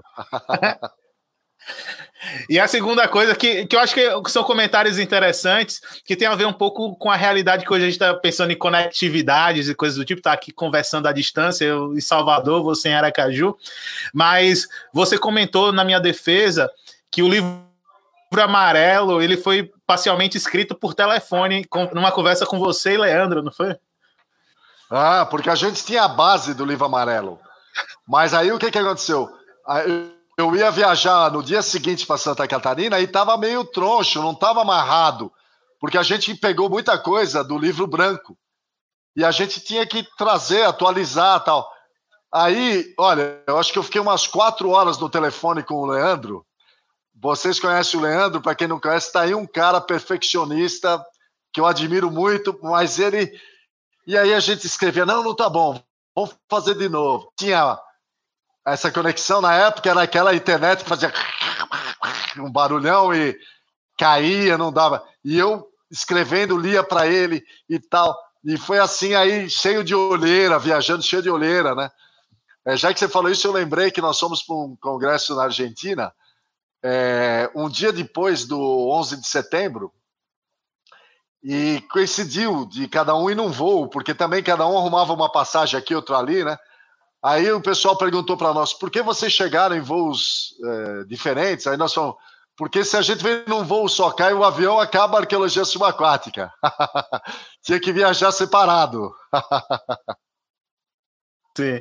Aí, e agora eu queria saber um pouco de você, Gilson. Uh, que você, como você relatou no começo aqui da nossa entrevista, você começou a sua formação junto com a professora Maria Mineiro Escatamáquia e você se integrou no projeto arqueológico do Vale do Ribeira, né? Como foi que funcionou essas pesquisas arqueológicas dentro desse projeto, né? É, essa foto tem uma foto do, do, de Cananéia, do lado da, que eu tô de bonezinho aí com a criançada, e a outra é de Portugal, mas eu já vou falar de Portugal. O que vocês estão vendo aí nós, atrás de mim está o Mar Pequeno. A gente ficava recebendo as escolas do pé da pesquisa para passar para essas crianças o que a gente estava fazendo ali. Porque não tem sentido fazer a pesquisa sem fazer essa comunicação. Então, o meu mestrado foi na região de Guape, o meu doutorado foi na região de Cananéia, trazendo a carga de Guape também. E, e ali nós abrimos várias pesquisas porque dentro do meu doutorado eu consegui mapear, fazer uma carta arqueológica da região. Então, dali saiu o, o mestrado e o doutorado do Flávio Calipo também, saiu o doutorado do Leandro, o mestrado do Guimarães, do, do comandante Guimarães da Marinha, o doutorado do Paulo Bava, né, o mestrado e o doutorado do Paulo Bava, tinha esquecido do mestrado. Então, foi uma região que foi um polo mesmo. Essa imagem de cima da foto é a região que da Ilha do Bom Abrigo, onde o Leandro Duran e o, e o Guimarães, o Ricardo Guimarães, trabalharam. O Ricardo no mestrado, Duran no doutorado. É uma área portuária. Então a gente não estava trabalhando com naufrágio. As fotos de baixo são de Angra, tá certo?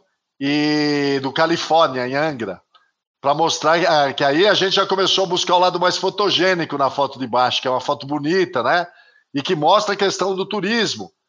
Uma das formas de salvaguardar o patrimônio cultural subaquático é incentivar o turismo. O turismo não predatório, o turismo contemplador. É aquele não tire nada além de uma foto, né? Uma coisa assim. E as pessoas já visitam os sítios de naufrágio, mas elas visitam e não tiram nada de informação. A nossa ideia é que a pessoa faça um itinerário, como mostrava naquela foto anterior. É, em vários países eles montam um itinerário em que a pessoa desce com uma pranchetinha e sabe o que vai ver, sabe o que uh, a visita que está fazendo, e quem está levando ele visitar está tomando conta do sítio arqueológico, entende? Porque nós arqueólogos, como eu já disse, a gente só mergulha para o projeto. Não adianta ficar falando assim, ah, vamos lá para não sei onde, vamos lá para não sei. Não, porque tem que ter um projeto. Então, os mergulhadores podem nos ajudar nessa questão, desde que seja uma coisa que respeite as normas, a legislação, a legislação e no caso eu cito a Convenção da Unesco para a Proteção do Patrimônio Cultural Subaquático de 2001.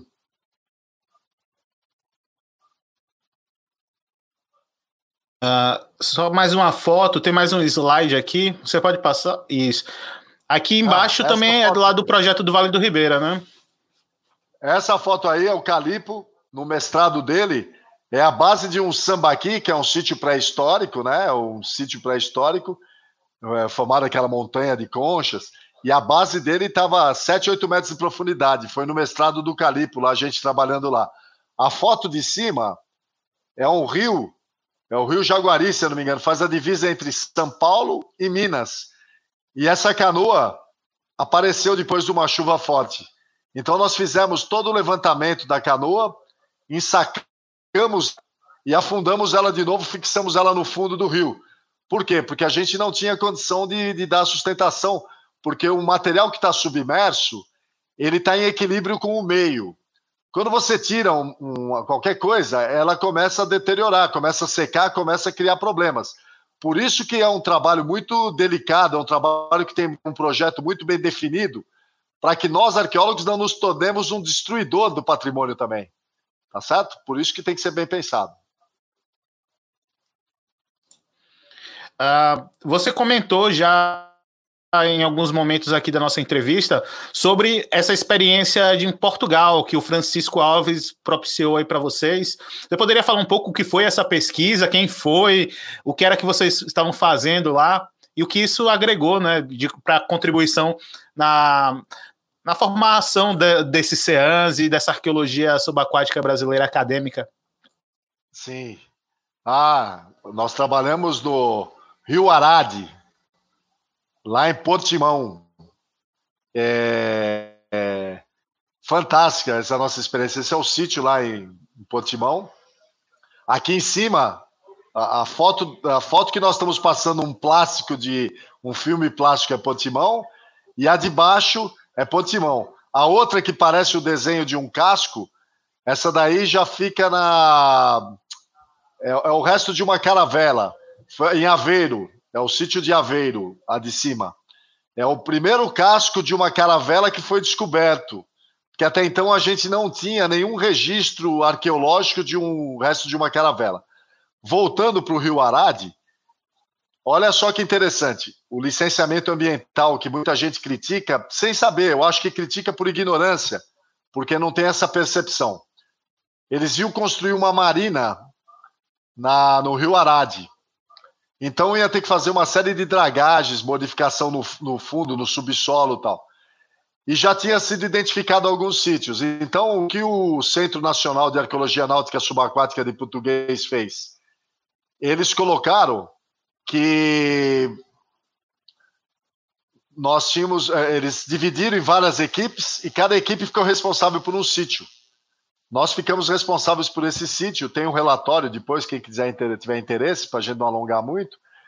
Mas nós fizemos toda a pesquisa. Aí a nossa equipe era uma equipe latino-americana. A base da pesquisa era eu, o Calipo e o Bava. Nós ficamos dois meses lá. E aí a gente recebeu o pessoal que já tinha trabalhado, vai ter uma foto, acho que vai aparecer, que já tinha feito curso comigo, o pessoal da Argentina, da Colômbia, do Chile, do Brasil. Então a gente recebeu vários pesquisadores para vivenciar essa experiência com a gente lá em, em Portimão. E isso foi muito legal. Por quê? Porque na outra equipe tinha uma equipe dos Estados Unidos, liderada pelo Felipe Castro, tinha uma equipe que era de Portugal, tinha uma equipe mista que tinha é, alemão, francês. Então, foi uma grande torre de Babel em torno de um sítio de uma área de sítios arqueológicos, né? Então, a experiência para nós foi incrível. Nós aprendemos muita coisa. Foi uma escola, sobretudo, com arqueologia náutica. arqueologia náutica, que é sobre as construções, porque muitos dos registros que nós encontrávamos eram relacionados à construção naval. Então, foi uma grande escola para nós. E aí é, é interessante, porque a nossa contribuição, né? É importante falar disso. O Flávio Calipo, ele é, eu apelidei ele nessa época do nosso jovem Einstein. Por quê? Porque o pessoal do, do Texas, eles trouxeram uma, um programa para fazer a planimetria dos sítios e, e deu problema. E quem resolveu foi o Flávio, tá certo? O Flávio resolveu o problema da, da, da, dos planos de aplicando o teorema de Pitágoras. E assim, então, uh, ah, para vocês verem que os brasileiros foram para aprender, mas ajudaram também a, tirar um, um laço. A outra coisa que eu destaco até na minha participação, nas, nas minhas participações, porque eu fui, fui, fiquei na França 92, 94 e 98, né? É, a nossa versatilidade, o fato de nós no Brasil não termos muito recursos e temos que improvisar muitas vezes, isso servia de encanto para as pessoas. Para vocês terem uma ideia, eu lembro na França, isso foi acho que em 98, é, eles iam com a equipe, chegavam os pesquisadores, tinha um que dirigia o caminhão, o outro que cuidava dos equipamentos, e aí o cara do caminhão teve um problema, o dos equipamentos caiu, quebrou a Opa, costela. A gente teve algum problemazinho na conexão, acho que deu uma pequena queda, Gilson. Você pode voltar do que você estava falando? Não, eu estava falando que tinha um que dirigia o caminhão, o outro que cuidava dos equipamentos. Tá ouvindo? Ok? E aí. Tô escutando. Aí o que aconteceu? O cara, o cara caiu, quebrou a costela. O outro teve um problema de família. Aí o meu amigo Henrique Ritt falou assim: acabou a pesquisa. Aí eu falei: calma, eu sei dirigir caminhão, eu sei cuidar dos equipamentos, eu sei fazer manutenção, eu sei cuidar do compressor. E aí os caras, ah, ah, esse brasileiro, esse brasileiro. Por quê? Essa versatilidade. E a mesma coisa que eu falando de Portugal, do Flávio. Então a gente ajudava muito. Eu lembro que lá nesse grupo eu dei um curso de primeiros socorros em Portugal, que eu já era instrutor de primeiros socorros. Então, assim, eles não tinham, então eu ajudei eles. E, e, e isso foi muito legal, porque abriu muito a, as portas. Porque o que acaba acontecendo em muitos países, é, é, é, os meus amigos, por exemplo, da França, eles não precisam ficar falando para as pessoas que arqueologia subaquática é arqueologia. Tá certo? Eles não precisam ter que aprender a mexer com o material, porque ele chega lá, o cara monta o equipamento dele, ele vai, ele vai para a água. E aqui a gente tem que fazer de tudo um pouco, né? Então isso é, é ruim, castiga muito a gente, judia muito, mas é bom porque a gente acaba ficando dependente, tá certo? Não, perfeito. Uh, Gilson, eu vou fazer agora só uma pequena interrupção para a gente responder mais algumas perguntas. A gente está recebendo muitas perguntas uh, e muitos comentários também bem interessantes. Uh, eu só quero pedir desculpa que a gente acabou pulando uma pergunta agora no primeiro bloco, então eu vou voltar a ela. Que é o Wagner, que ele perguntou se você já ouviu falar da cidade submersa de Petrolândia e se tem algum projeto lá. Não, eu. eu e eu a pergunta falar... da Júlia. É, é, é, esse... Pode falar. O que, acaba, o que acaba acontecendo é o seguinte: eu não sei se esse é o caso. É, nós temos alguns rios que foram feitos barragens e ou algumas represas para água, para captar sim. E muitas cidades acabaram imersas. Então a gente tem isso no Brasil todo. É, eu não tenho nenhum projeto para lá, não vou me estender nisso. E aí, assim, podemos citar, uh, já que falou de barragens, eu estava falando do, do é, essa Petrolândia, eu não sei, mas a gente tem vários exemplos aí. É, eu tenho muitos amigos em São Paulo que mergulham em represas e coisas assim do gênero. Então, assim, e vão ver essas cidades. Às vezes tem a igreja lá, porque o pessoal tira tudo, mas fica algumas ruínas. Tá certo? Uhum. Quem sabe? Ah, então já fica o convite para o Wagner, se ele querer montar um projeto, ó, já é um tema para você. Uh, e a próxima pergunta é da Júlia Pardini. Ela queria saber se tem uma graduação em oceanografia e depois fazer uma pós em arqueologia subaquática pode dar uma vantagem, ou se é melhor ela procurar a graduação de história ou arqueologia para seguir uma carreira enquanto arqueóloga subaquática, no caso. Pode então, acho que você contando é, a história do, do Flávio, meio que já resume isso, né? O Flávio e o Rodrigo. E a, a Luciana Bozo também é oceanógrafo. Então, assim, a gente tem. É, uhum. É, pode vir, você vem e faz a pós em arqueologia, entendeu? Pode vir, Júlia. Uhum. Pode vir. E a outra pergunta é do Eurípedes, que também já foi citado aqui, né? Pergunta: Gilson, a formação de mergulhador científico já está disponível nas escolas de mergulho de forma que atenda às legislações vigentes? Uh, olha, nós temos um coletivo, nós temos um grupo de, de trabalho, um GT de trabalho em mergulho científico que reúne, reúne é, pesquisadores que usam o mergulho do Brasil todo. Então, é um projeto que a gente está sempre discutindo. As operadoras têm esse, muitas credenciadoras, não operadoras, as credenciadoras têm esse pacote, mas acaba ainda esbarrando em alguns problemas que é o que é, você vai ser cientista. Então, essa é a questão. Uma coisa é você ter um projeto e fazer um mergulho científico para atender a sua demanda. Mas que mergulho científico você vai fazer? Você vai fazer mergulho científico na geologia, na arqueologia, na zoologia, na biologia, na oceanografia? Então, tem essas vertentes. Mas a gente está chegando lá. Mas já existem os programas sim, Eurípides. Beleza. Uh, antes da gente encerrar o bloco de perguntas, agradecer a todo mundo que está assistindo. A galera está se mantendo aí, não está caindo o número de pessoas assistindo simultaneamente. Isso mostra que a galera está curtindo, e isso é bem legal. Então já aproveite, se inscreva aí no canal e dê um curtir aí no vídeo para que isso chegue a mais pessoas. E tem uns comentários aqui que a galera fez que eu acho que é interessante. Um deles foi do Glauco Rogério. Ele perguntou: eu acho isso logo no começo, que você sentiu na pele quando trabalhou com os mergulhadores do Corpo de Bombeiros de Sergipe. Eu acredito que é sobre essa relação entre mergulho, metalidade, alguma coisa ah, desse não. sentido. Aí é diferente, aí é diferente. Eu ia dar o meu salve na hora que eu for falar. Eu vou dar o meu salve para a galera do Bombeiro de Sergipe, que são. Os caras são, como diz na linguagem dos jovens, são parças. Os caras são assim. Mas é diferente, é diferente. O que eu comentei, o meu problema com os mergulhadores foi problema de hostilização. É, os caras se achavam donos, então, assim, pessoas que ganhavam dinheiro levando as pessoas a mergulhar e tirar peças de navio. Aí, de repente, vem alguém falando que não pode. É esse tipo de problema que eu tive, é diferente. É, eu vou falar do, dos bombeiros de Sergipe, que são os nossos grandes parceiros aqui em Sergipe, e, eu vou, e, e fizeram curso com a gente, isso é legal também. Não ficaram só na ajuda, vieram fazer curso com a gente. Uhum, isso, é, mas vai ter um trecho que eu vou falar de São Francisco, não é isso? Nós é, vamos falar gente... só de São Francisco. Isso.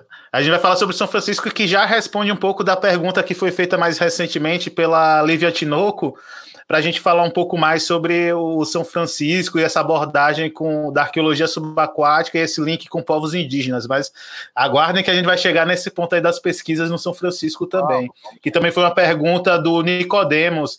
Ele perguntou sobre a questão como está a pesquisa ribeir, da arqueologia ribeirinha em Opará, né, no Rio São, no Velho Chico. Uh, também a gente teve o um comentário Chico. do Daniel Guzmão, que já foi citado aqui também, oh. que ele fala fala que, em caso de achado fortuito, deve-se comunicar a autoridade marítima mais próxima. Então já fica o um aviso para a galera aí. E quem não sabe e é oficial tem... de marinha. Uhum. E teve um perfil chamado Mergulhe Tranquilo, que falou: muito boa palestra. Essa semana achamos uma peça, possivelmente uma ferramenta antiga, uma vez que ali paravam muitos navios. Vou entregar a peça ao Museu da Marinha aqui no Rio de Janeiro. Então, eu acho que o Daniel, que falou antes, comentou antes, já meio que responde você, mergulhe tranquilo. Comunique realmente a Marinha. Acredito que se você falou que é no Museu da Marinha, então esse achado foi no Rio de Janeiro, né? Então tá mais perto aí da galera para poder comunicar. É, pode, pode ser uma agência, pode ser uma capitania dos portos, é, lembrando a idade mais próxima dessa questão. É, não fica Beleza. Então vamos voltar, Gilson, aqui a entrevista. Desculpa, só um momento, Felipe. Não, pode continuar. Aproveitando, não, aproveitando o gancho, não adianta trazer a peça para nós. E aí eu vou contar uma história que eu vi em Salvador, comigo não, com o Flávio, com o Paulo e eu. Estávamos os três. Nós demos um curso e aí o rapaz ligou para mim e falou: Vocês estão indo para o aeroporto? A gente ah, tá indo, tal. Que horas eu vou? Aí a gente estava lá no Bob's de Salvador, no aeroporto. O cara veio, cumprimentou a gente, abriu a mala, abriu uma toalha, tinha um monte de peça. Ele queria as peças para a gente trazer embora. Imagina. Para com isso, né? Então, por favor, nós arqueólogos não somos colecionadores, nós não somos. E a gente ensina a não tirar as peças, é fazer o registro in situ, o registro sistemático no local. Então, hoje tem várias formas de você registrar, pegar o ponto de GPS e tal. Então, a gente não incentiva a tirar nada. Por isso que nós somos muito condenados pelas pessoas que gostam de tirar tudo. Exatamente. Até porque tem também um aspecto da conservação que você já mencionou aí, né, Gilson? Quando a gente tira, a gente faz com que o, que, o equilíbrio na conservação daquele, daquela peça seja quebrado e a peça se deteriore mais rápido possível em contato com o oxigênio. Mas, eh, voltando, Gilson, à nossa conversa, uh, você e o CEANS né, tiveram um importantíssimo papel nessa formulação de uma postura em defesa do patrimônio cultural subaquático brasileiro. E você se tornou um, um grande articulador dessa defesa, né? Porque todo mundo fala patrimônio cultural subaquático, lembra Gilson Rambelli.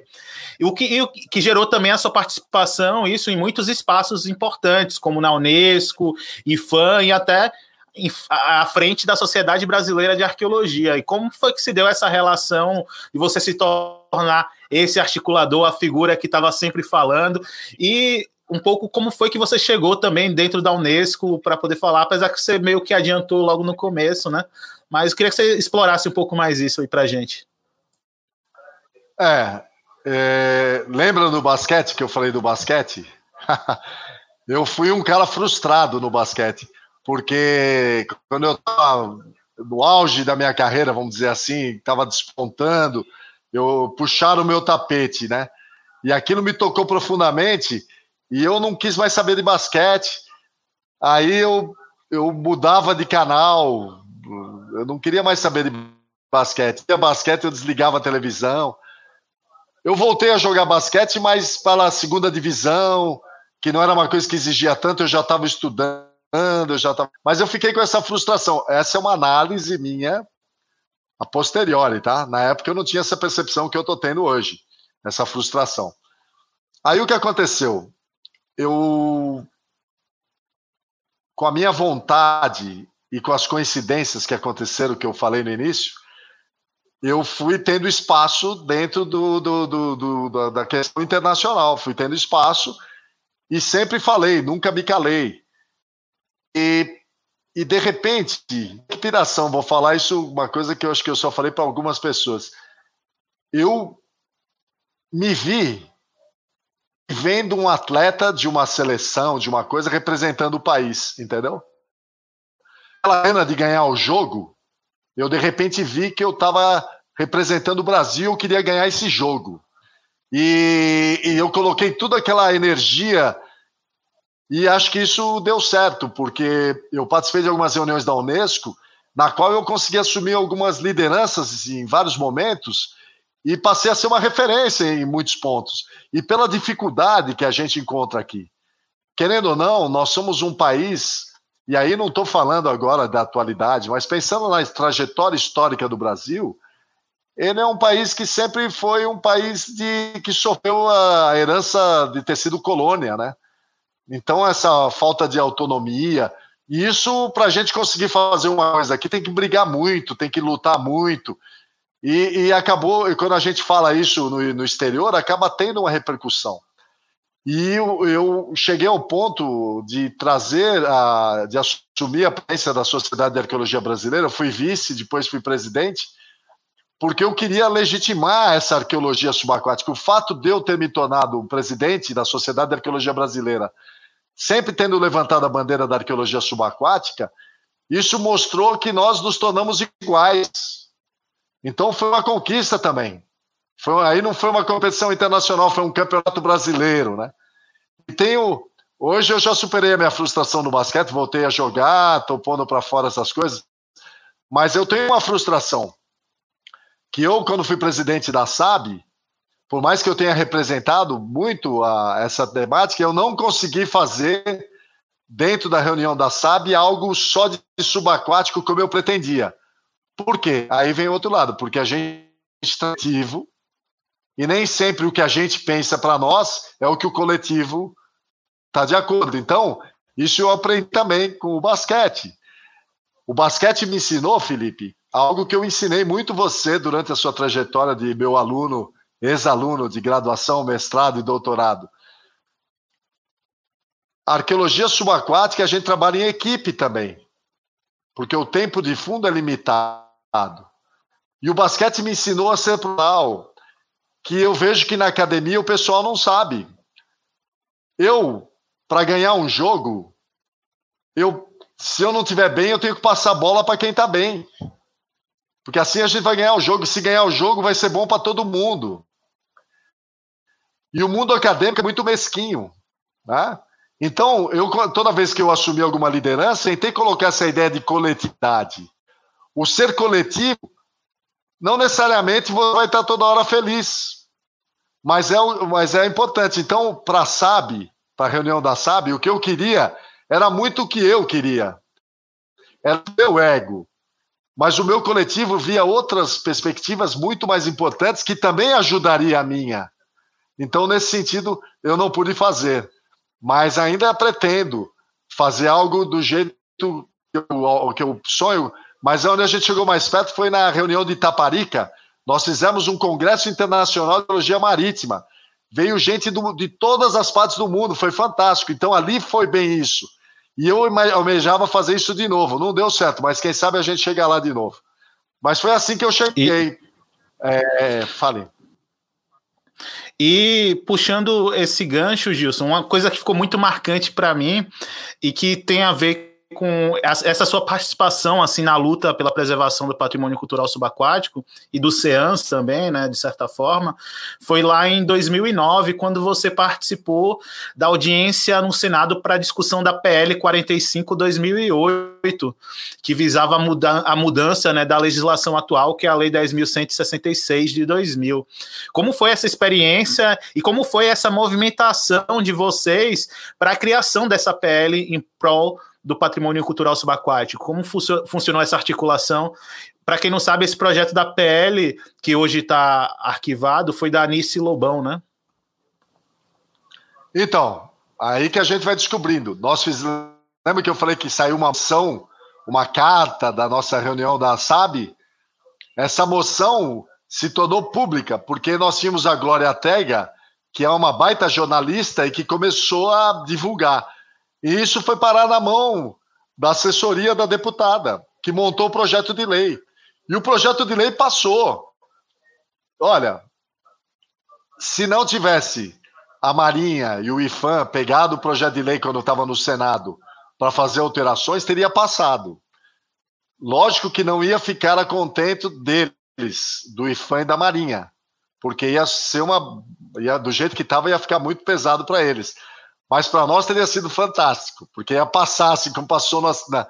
Mas mesmo assim, fizemos reuniões de trabalho, foi incrível. Quando a gente chegou no Senado, foi devido à pressão da caça ao tesouro. A caça ao tesouro, como eu falei no início, ela é muito bem relacionada. E ela representa interesses que não são os interesses nossos em prol do patrimônio. são os interesses da iniciativa de muito lucro com a venda desse patrimônio. E patrimônio cultural não tem preço, não tem como a gente colocar preço. Só que o que eles fizeram, na hora que eles viram que ia passar aquilo, eles começaram a pressionar, a pressionar. Aí o Cristóvão Buarque chamou essa audiência pública, que nos assustou muito, porque falou o representante da, do Estado-Maior da Armada, o representante do IFAM e eu falamos em prol do patrimônio.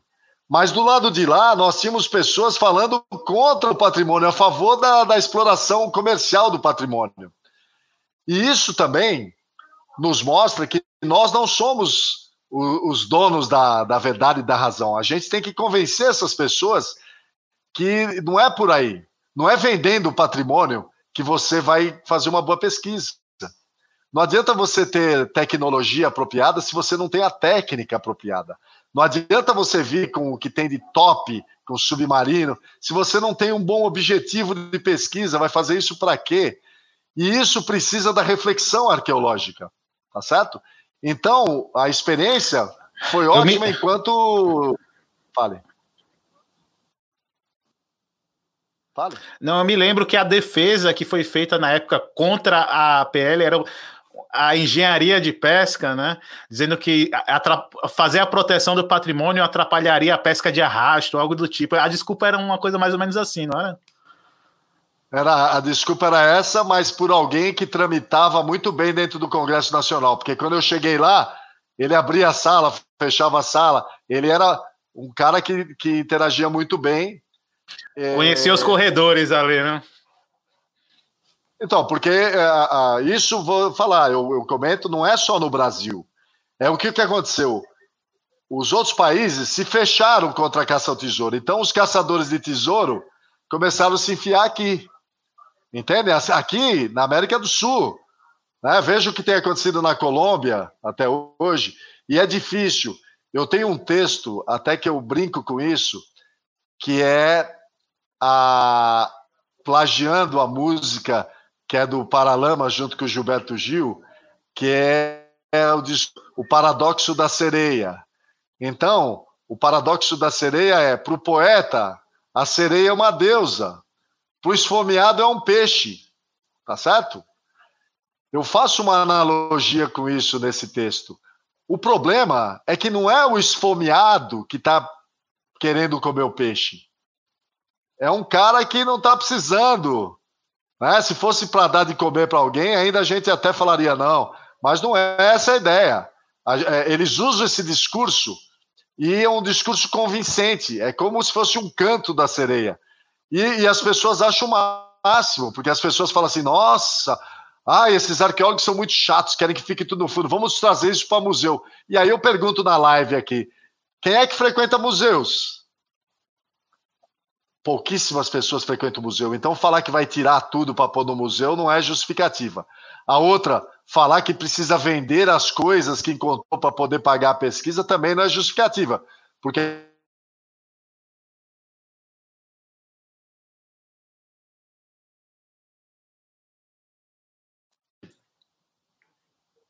Voltei. Opa, eu acho que deu uma, deu uma queda aí, não foi? Houve uma queda, mas eu acho que está voltando. Já, veja aí, Gilson. Eu estou aqui já. Vocês estão me ouvindo? Estou. Voltou. Beleza.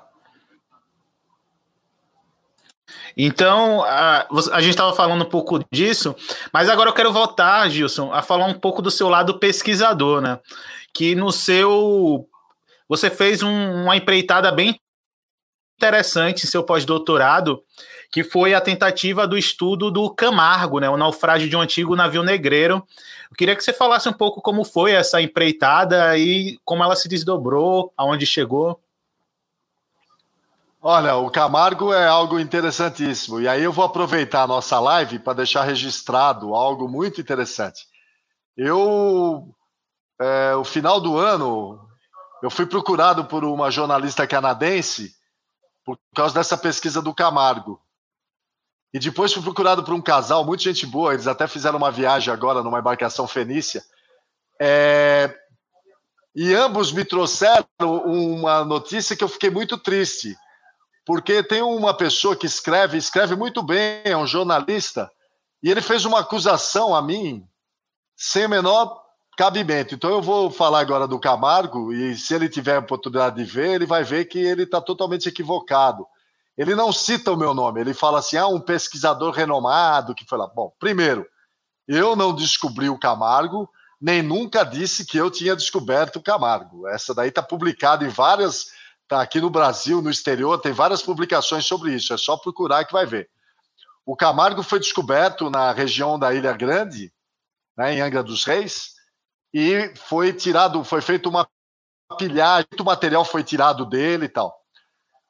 E eu, na época do pós-doutorado, eu precisava de um projeto. E eu vi que o navio negreiro, o Camargo seria o navio negreiro, teria uma pegada muito forte. Por quê? Porque a gente estaria falando de ouro no navio. Tá certo? A gente estaria falando de uma página muito triste da nossa história, que foi o transporte de pessoas escravizadas da África para cá, né? Então eu vi uma pegada forte não de marketing, mas para não ter o problema de ser perseguido por os caçadores de tesouro. Eles não iriam se interessar por essa temática. Então, uh, o professor Funari também, na época, trabalhava com a professora Nancy, Nancy Vieira, professora da UERJ, que ela tinha um projeto em Angra. Então, nós fomos para Angra, fomos procurar o pesquisador, o senhor Galindo, que tinha publicado um livro sobre os naufrágios de Angra, uma pessoa super sensível pela temática, e fomos falar com ele que a gente tinha interesse de desenvolver a pesquisa. Ele se mostrou super favorável e nós começamos a fazer o levantamento bibliográfico, o levantamento de fontes. Na época, como eu atuava muito com a Unesco, eu consegui a chancela da Unesco para o projeto, porque a, a, a, a, Unesco tinha rotas da escravidão, um projeto, uma chancela assim. Mas uma chancela sem dinheiro, viu, senhor jornalista? E eu tinha minha bolsa de pós-doutorado. Nós fomos tentar localizar o Camargo, porque a gente fez toda a pesquisa bibliográfica e fomos. E acredite, senhor pesquisador, que fica falando mal de mim sem saber da história. Eu peguei o dinheiro da minha pesquisa, que eu ajudava para sustentar a minha família, tá certo? Aluguei um barco e convidei os meus amigos que foram por conta deles para ir, mas quem comprou alimentação para pagar o alimento, que contratou o cozinheiro para fazer a comida, fui tudo eu, com o meu dinheiro. Eu não recebi 200 mil reais, como o senhor coloca no seu artigo, não, viu? Desculpa, viu, Felipe, mas eu precisava pôr isso para fora, porque alguém que escreve muito uhum. bem, que podia ser um aliado nosso nessa questão, e que fica escrevendo, em vez de ajudar, atrapalha. Né? Ele disse que eu roubei um projeto. Eu não roubei projeto de ninguém. Esse projeto foi autorizado, né? tanto pela Capitania dos Portos. Nós temos tudo isso está acessível, se quiser. Tanto é que hoje o Júlio César, que é um aluno formado em arqueologia pela UERJ, vai pegar esse projeto para desenvolver. Então é algo incrível. Só que nós descobrimos algo impressionante que merece o quê? Uma pesquisa aí sim com recursos para fazer o levantamento geofísico do lugar. Nós fizemos baseado onde os pescadores falavam que tinha uma coisa ou outra, que nessa foto que vocês estão vendo, é, são alguns restos de madeira que estão enterrados. O que a gente fez? A gente mediu e desenhou. Continua lá, nós não tiramos nada. A segunda informação dos pescadores, aquilo, cada vez que eles tiravam na rede alguma peça, eles jogavam para um lado, para o outro, para tirar o obstáculo. E foram desmantelando os restos. Agora, esse pesquisador diz que sabe onde é que está. Ele podia chegar para nós, não para mim, não é para mim, para a ciência, para a arqueologia. O Júlio César agora está fazendo pesquisa, ser é um cara legal, mostrar que ele é tudo isso, que ele, eu sei que ele faz um trabalho legal. Ele fez até uma entrevista com o Randall, muito bacana é um cara sensível à causa. Só que eu acho que passaram, eu não acredito que ele. Alguém falou essa informação e ele, em vez de tirar limpo, ele, ele noticiou, né? Mas é um, é um trabalho para ser feito ainda. Para você ter uma ideia, vocês terem uma ideia, a história do Camargo vai virar filme de Hollywood. O comandante dessa embarcação, acho que era Nathanael Gordon, ele foi o único nos Estados Unidos, ele era americano, estadunidense. Foi o único que foi enforcado na história dos Estados Unidos por causa do tráfico, o único branco enforcado. Então isso motivou e vai virar filme, tá certo? Então é o pessoal da, da Federal Fluminense, nós temos as pesquisadoras lá, eu trabalho direto, falo direto com elas, elas estão fazendo um levantamento histórico fantástico, tem muito mais informação. Então hoje o Júlio César vai poder voltar num cenário bem diferente, mas para nós foi muito emblemático. Para nós ele deu um espaço assim muito interessante. E a coincidência nessa foto aí é que o navio chamava-se Camargo. E o Paulo Bava de Camargo que está fazendo o, desenho. Então é o Camargo com o Camargo aí. Se é que isso faz parte dos restos do Camargo. Foi ele, ele botou aqui uh, um comentário: Camargo medindo o Camargo. ah, ah, ele botou? Ah, tá vendo como a é, gente. É, ele botou. Eu, quando vi essa foto. Mas é realmente, isso é uma, são acusações assim, porque Isso, porque se pensar um projeto de arqueologia que acadêmico que recebeu 200 mil, quem dera, né? A gente teria construído muita coisa, né? Nem fale, é por isso que eu Só digo, numa informação, informação falsa mesmo. ah, sem cabimento, só que ajuda.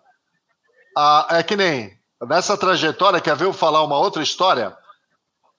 Uh, o Felipe Castro, do Texas, me manda um e-mail Fala, o que, que é isso? Aí na hora que eu vi o e-mail, aí foi outra hora que eu quase infartei. O e-mail que foi mandado para o Texas dizia que eu, o Calipo e o Bava estávamos sendo procurados pelo roubo do patrimônio arqueológico brasileiro. Chegou lá no Texas, chegou em vários lugares do mundo. A justiça agiu. Isso foi em que ano, Gilson? Quem fez isso, deixa eu só terminar. Quem fez isso foi condenado criminalmente, foi uma ação criminosa, foi provado na justiça brasileira e isso foi crime, tá certo? Mas foi feita essa calúnia, difamação com a gente internacionalmente. Isso é horrível. Por quê? Porque dá aquela sensação que você vai apresentar um trabalho no exterior, alguém que recebeu esse fax olhou e falou: Nossa, será que esse cara não está falando isso e está roubando? Então, mas isso acontece para quem está na, na, na, na, ativa, né? Quem está assistindo aí, acompanhando a história do Michael Jordan no basquete, muita gente fala bem, mas muita gente também fala mal. E acho que isso que incomoda.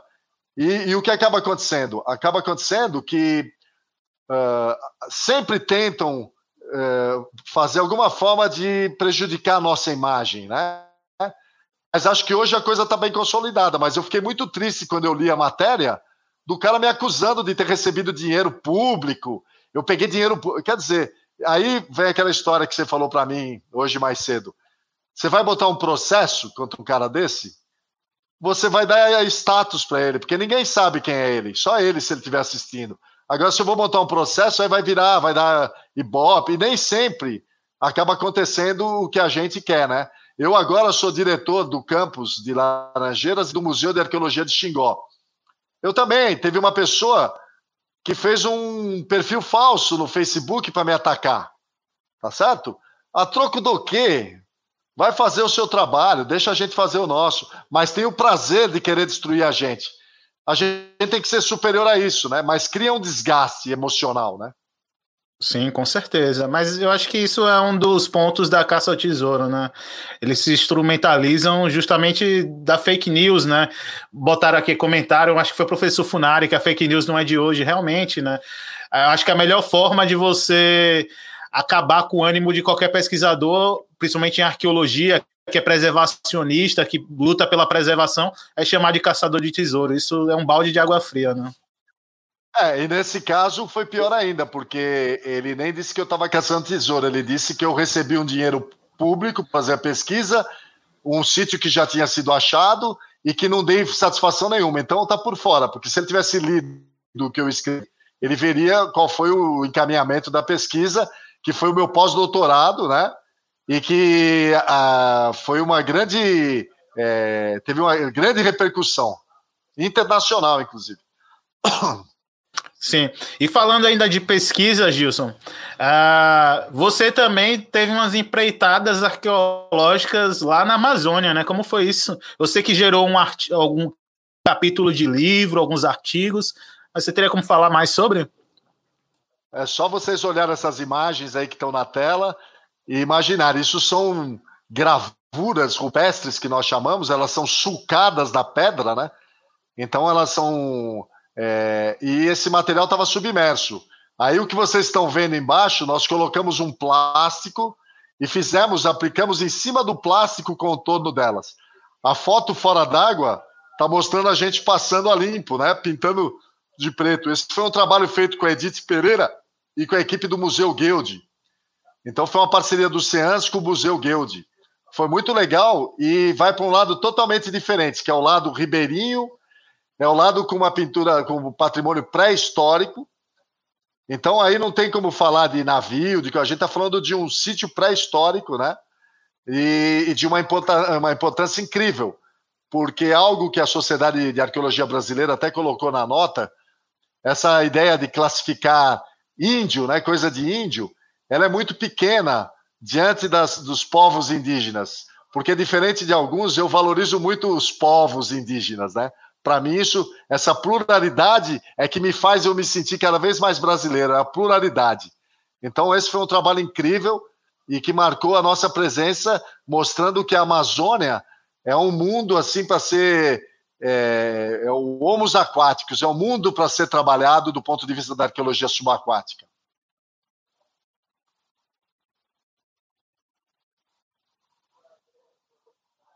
Porque essa foi no Rio Trombetas, não é isso, Gilson? Isso foi na, foi na região do Rio Trombetas. E também teve uma outra, uma outra região que também você fez um. Na verdade, também você trabalhou lá no Oiapoque, não foi? Trabalhei no Oiapoque junto com o Leandro. Fizemos um trabalho numa, muito interessante. E teve o um trabalho também na, junto com a Denise Chan, nossa querida Denise Chan, na Ilha de Marajó. Foi bem. Ah, bom, hum. toda essa região amazônica é fantástica. Essas imagens aí foram cedidas para mim pelo Gilberto, que é um mergulhador de caverna. E o Gil fez essas fotos porque ele teve muito contato com a gente. Então, ele, ao invés de querer pegar, ele fotografou. Então, ele me, ele me passou essas fotos, eu uso ela para ilustrar. E a gente está falando de uma região de Mato Grosso, de cavernas, que é um outro contexto das cavernas, né? Que é um mergulho técnico, não é qualquer um que pode mergulhar em caverna, independente de ter sítio arqueológico ou não. E por outro lado, a gente está vendo restos humanos, né? E outro lado, uma cerâmica indígena, né? Então, assim, para mostrar o potencial para começar a romper aquela ideia de que é só navio, né? Então a gente está vendo os diferentes tipos de sítios que existem, né? Sim, sim. E falando de arqueologia Gil ribeirinha, Gil, Gil Menezes. E falando de arqueologia ribeirinha, atualmente você tem tido um promissor avanço no estabelecimento de pesquisas em ambiente fluvial lá no Baixo Rio São Francisco. Como tem sido esses primeiros passos aí de uma arqueologia do Velho Chico? Bom, o Velho Chico, eu tô vendo essa foto aí, tá aparecendo, acho que é o Orlando que tá de costa, né? Grande Orlando Pedreschi também. O Orlando é um cara da biologia que veio fazer um pós-doutorado com a gente. É... Essa foto marca um momento triste. Não sei se você lembra, Felipe. Logo depois desse mergulho foi quando morreu afogado o ator da Rede Globo, né? Foi logo depois desse mergulho que a gente fez. Isso, aí. foi, eu acho que um mês ah. antes, alguma coisa assim. Não, foi no dia. Eu sei porque eu ah, tava indo embora. Eu tava indo. Ah, não, foi é isso, isso. Esse foi um dia, foi outra vez. É que eu tava indo embora, eu lembro, tinha acabado o mergulho. Aí liga o Flávio, o Paulão para mim, Gilson ou o Leandro, um deles. Bom, mas vamos lá. Rio São Francisco. O Rio São Francisco, ah, no Baixo Rio São Francisco, o Felipe, para quem não sabe, fez o mestrado dele no Opará, chamado como Opará, né, Felipe? E nós trabalhamos, graças ao Ministério Público Federal, Ministério Público Estadual, trabalhamos num projeto chamado FPI, eh, Fiscalização Preventiva Integrada. E nós pudemos, durante três anos, fazer da barragem de Xingó até a foz do Rio São Francisco. Esse projeto nos colocou em parceria com o Corpo de Bombeiros, a equipe de mergulhadores do Corpo de Bombeiros de Sergipe. Tá certo? E nós pudemos, junto com eles, fazer esses mergulhos. Então, eles ajudaram na parte de equipe a dar suporte para a nossa equipe, a parte de segurança, de logística. Então, foi uma, uma, uma parceria muito bem estabelecida. Aí, depois, quando a gente voltou, nós montamos um curso de arqueologia subaquática para os bombeiros. Então, aí, saudando o, o Coronel Hector, nosso grande Coronel Hector, no qual eu abraço a, a todos eles, né? Seria o Sinélio, o Fontinelli, dos caras todos assim parceiros. Eu não queria ficar citando o nome, que a gente sempre esquece de um, mas eu abraço a todos eles, né? E nós fizemos esse trabalho e foi incrível. Eu, tenho um projeto hoje que chama São Francisco Submerso. Então, durante três anos, nós levantamos todos os sítios arqueológicos submersos. Então, nós temos desde sítios pré-históricos até sítios históricos, né? É, restos de navios, restos de canoas. E isso tem sido muito legal, porque a gente está potencializando o MAX, o Museu de Arqueologia de Xingó, como um lugar para dar é, guarida ao patrimônio cultural subaquático da Universidade Federal.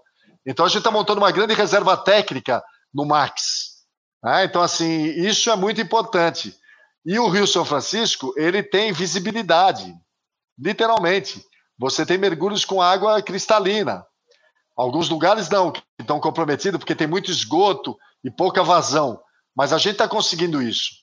Esses trabalhos na FPI, nos colocaram em contato com um pessoal da UFAL que tem uma expedição, que eles também estão fazendo o trabalho há dois, três anos. E agora eu e o Leandro vamos entregar, integrar a equipe de, deles, que é a equipe interdisciplinar, para fazer a parte de arqueologia. Porque eles, passando o sonar, eles descobriram um sítio de naufrágio. Eles chamaram o sítio de um nome que não é, porque a gente já cadastrou até no IFAM, é, que seria Mochotó. A Mochotó está em outro contexto, mas eles acharam outro. Eles chamaram de Mochotó, que para nós vai ser legal a gente ir ver. Mas é um lugar muito promissor, que tem lugares para fazer muita pesquisa. Então, eu já tenho hoje o Thor e o Ian fazendo o mestrado deles com temas relativos às pesquisas que nós fizemos. Nós tínhamos notícias também de um navio, isso você lembra que você estava comigo, é, os canhões que foram tirados de um navio e a gente não sabia onde estava o navio, porque o mergulhador que achou também não queria falar onde era tal. E junto com. Foi muito legal isso, porque nós estávamos procurando e as pessoas não davam informação. É como se o mergulhador fosse o dono daquele patrimônio. Né? E aí é, eu estava no barco, o coronel Hector subiu e falou assim: Rambelli, eu acho que eu achei uma porta lá embaixo. Tá muito estranho. Aí eu me equipei e desci, ele, tinha, ele que achou. E assim, e foi legal por quê? Porque a gente começou a mostrar para eles o como era legal fazer arqueologia. E esses caras, eles são as pessoas que é, são é, iluminadas, porque eles, eles exercem uma profissão que poucas pessoas do mundo fazem. Eles chegam nos momentos mais tristes das famílias, que eles vão recuperar os corpos das pessoas que se afogaram tal. Então são pessoas maravilhosas, assim, que eu tiro sempre meu chapéu também para eles, né? E a arqueologia para eles foi fantástico, porque eles mergulham, usam o conhecimento que eles têm de mergulho para ajudar a gente é, numa coisa prazerosa, sem ser aquela coisa que tem a carga emocional, tétrica, né? Do, do, do momento difícil, do, do, do, luto. Então, eles adoram trabalhar com a gente também. É muito legal essa parceria que a gente conseguiu desenvolver durante a FPI. E nós conseguimos é, mapear é, 17 sítios arqueológicos, se não me engano, 17 ou 18, agora a minha cabeça, estou velhinho, é, que foram cadastrados. E essas pesquisas agora, elas vêm para os futuros alunos que se interessarem em desenvolver o tema. É, o Leandro e o Paulo, eles têm trabalhado a questão do cangaço também. E foram tiradas algumas espadas. Então tem muito material. Só que no Rio São Francisco também tem pilhador. Mas um pilhador, diferente do caçador de tesouro e do caçador de souvenir, tem muita caça subaquática, não vou falar submarina, porque é rio, no Rio São Francisco. E esses mergulhadores, às vezes procurando peixes para caçar, eles encontram garrafa, encontram espadas, encontram... e aí o que eles fazem? Eles tiram. Né? Então, a gente também tem trabalhado a educação patrimonial, a gente tem chamado o pessoal para trabalhar. A doutora Lívia colocou a questão da indígena, né?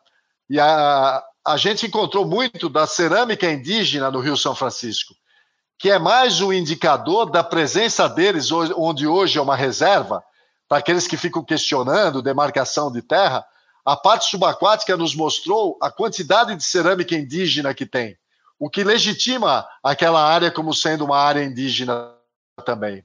Né? Então, é muito interessante. E antes da, da área indígena, a gente tem uma região quilombola, um assentamento quilombola.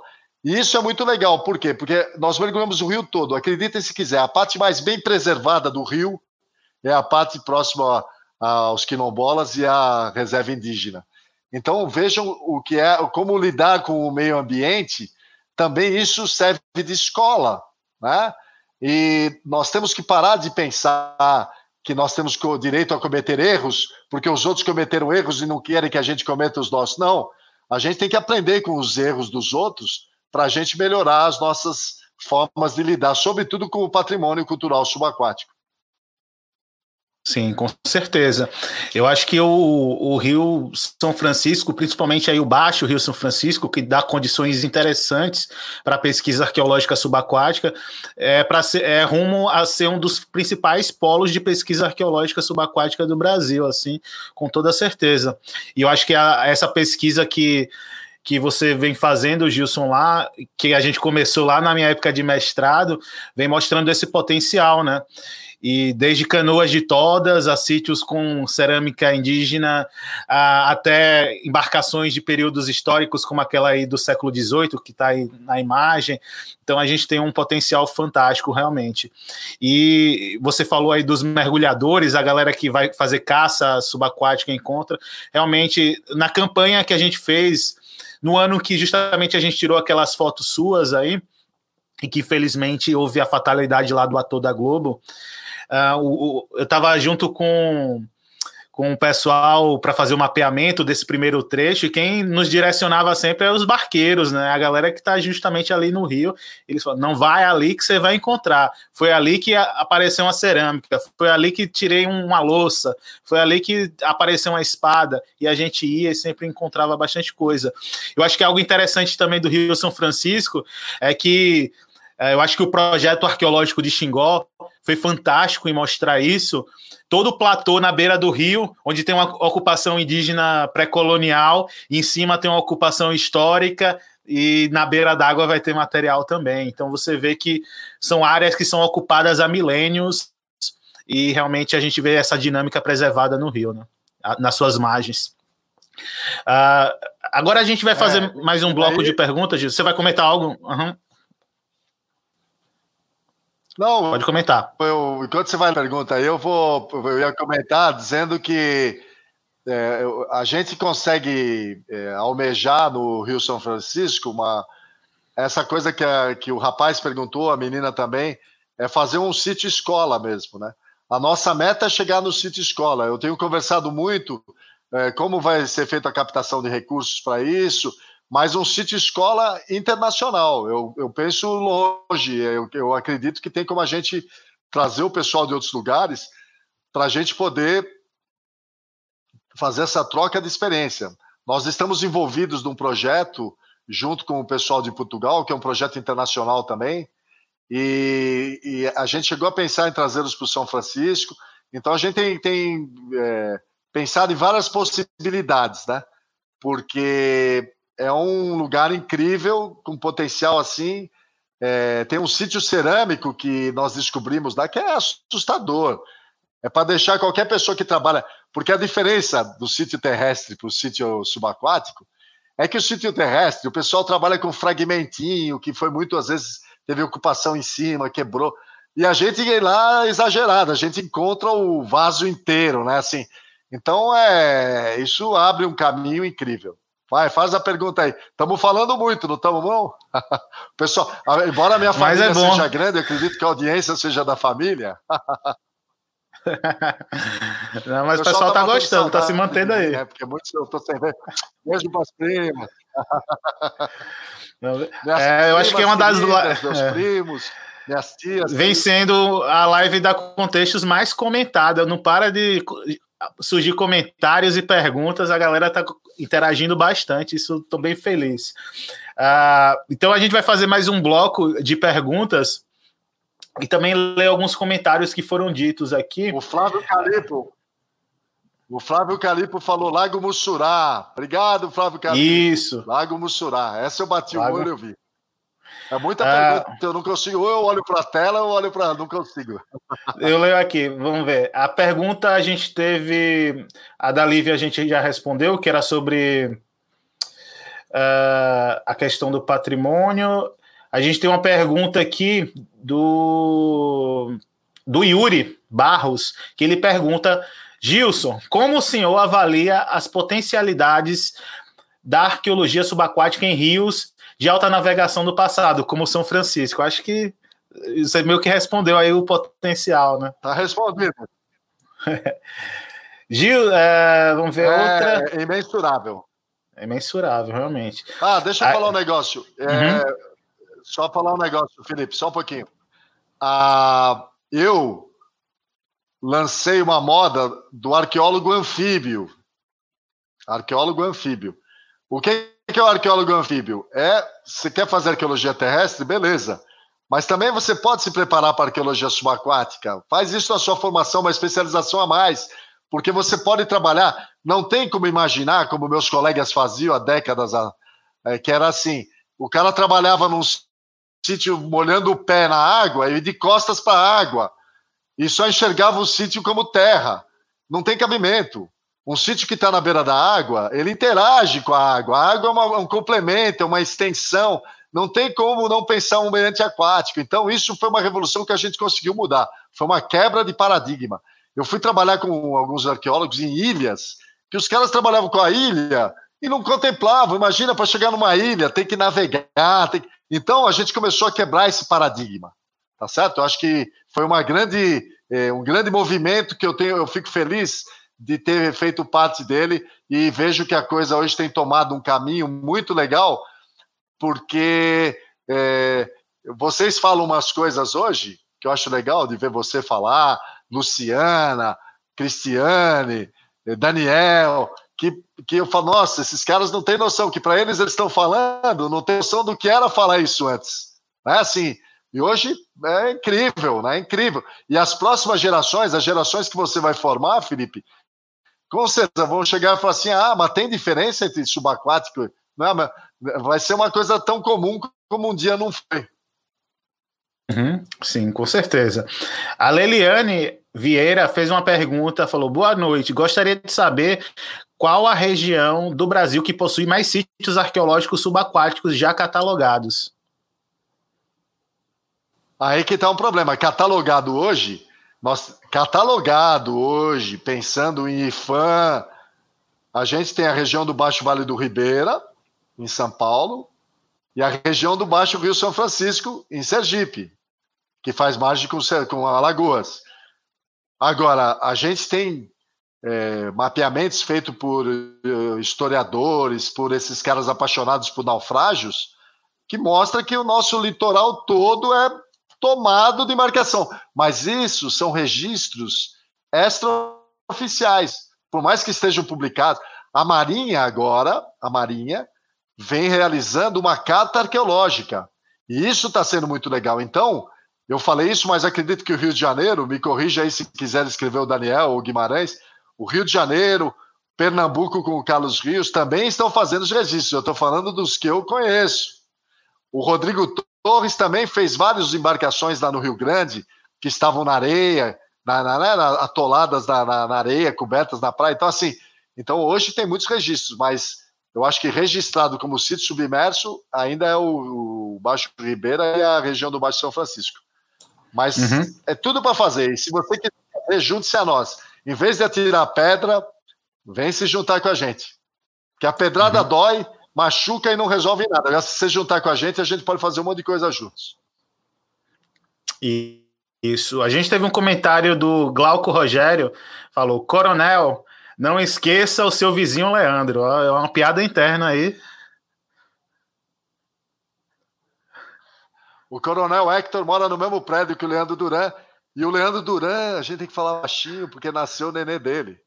Então não pode Opa, parabéns! Mas eles são vizinhos. Mas, Coronel, fique sabendo que. É, nasceu o Pedro, grande Pedro Duran, aí, Pedro Garcia Duran, filho de Leandro e de Lorena, dois arqueólogos. O moleque tem tudo para ser arqueólogo, né? É, a gente teve o um comentário do Alvani Oliveira também, que ele pergunta, ele comentou, na verdade, em 2005 a NAUI Brasil reconheceu a 31ª Convenção Internacional da Unesco, né? É isso aí, esse senhor se é conhecido como Jornada, Jornada Senhor Alvanir, Jornada grande diretor, grande parceiro, trabalhou com a gente em Portugal, inclusive Jornada, teve essa essa oportunidade e acompanhou as disciplinas da Unicamp. Estou esperando fazer o mestrado dele, mas ele é um cara super entusiasta e passa o recado para todo mundo da NAUI que o que é arqueologia e tanto é que eu e o Flávio Calipo somos instrutores da NAUI. Uhum. Ele é o diretor executivo geral. A é última pergunta. Big, Big Boss. Antes da a última pergunta para a gente fechar esse bloco e fazer nosso último bloco também de perguntas aqui para a entrevista. Então, aguarde, gente, que a gente já está acabando. Uh, que é a pergunta do Rai Cotias. água. Estou falando assim para ver se o pessoal que está assistindo traz.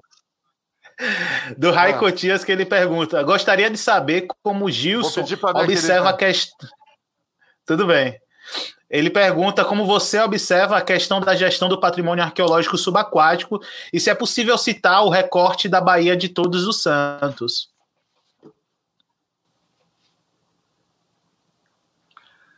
Bom, a gestão do patrimônio, ela está muito aquém, muito aquém.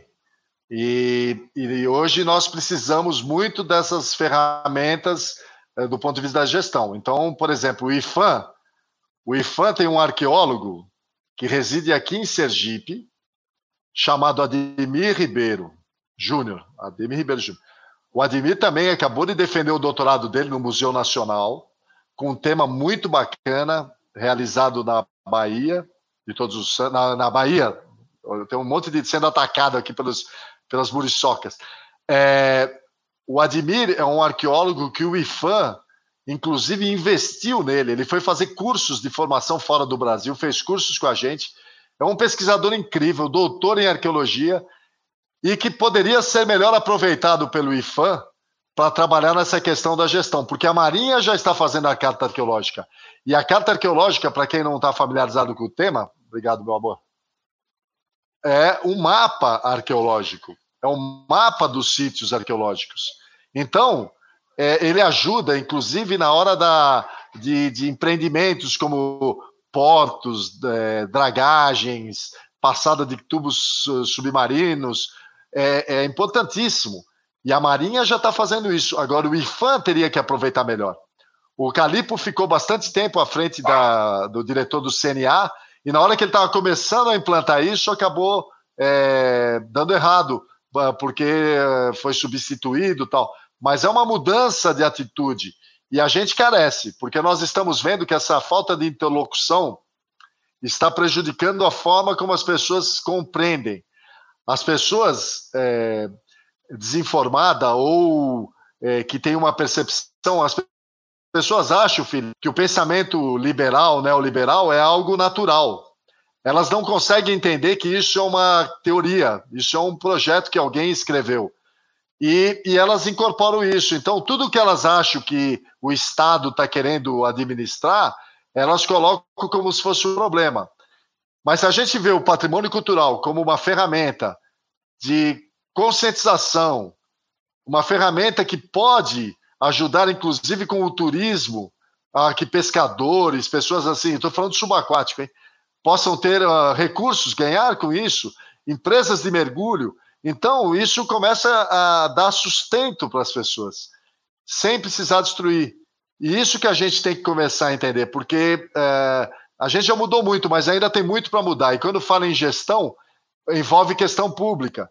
E às vezes as pessoas preferem não querer saber, abrir mão do que querer se envolver, enquanto que é importante se envolver.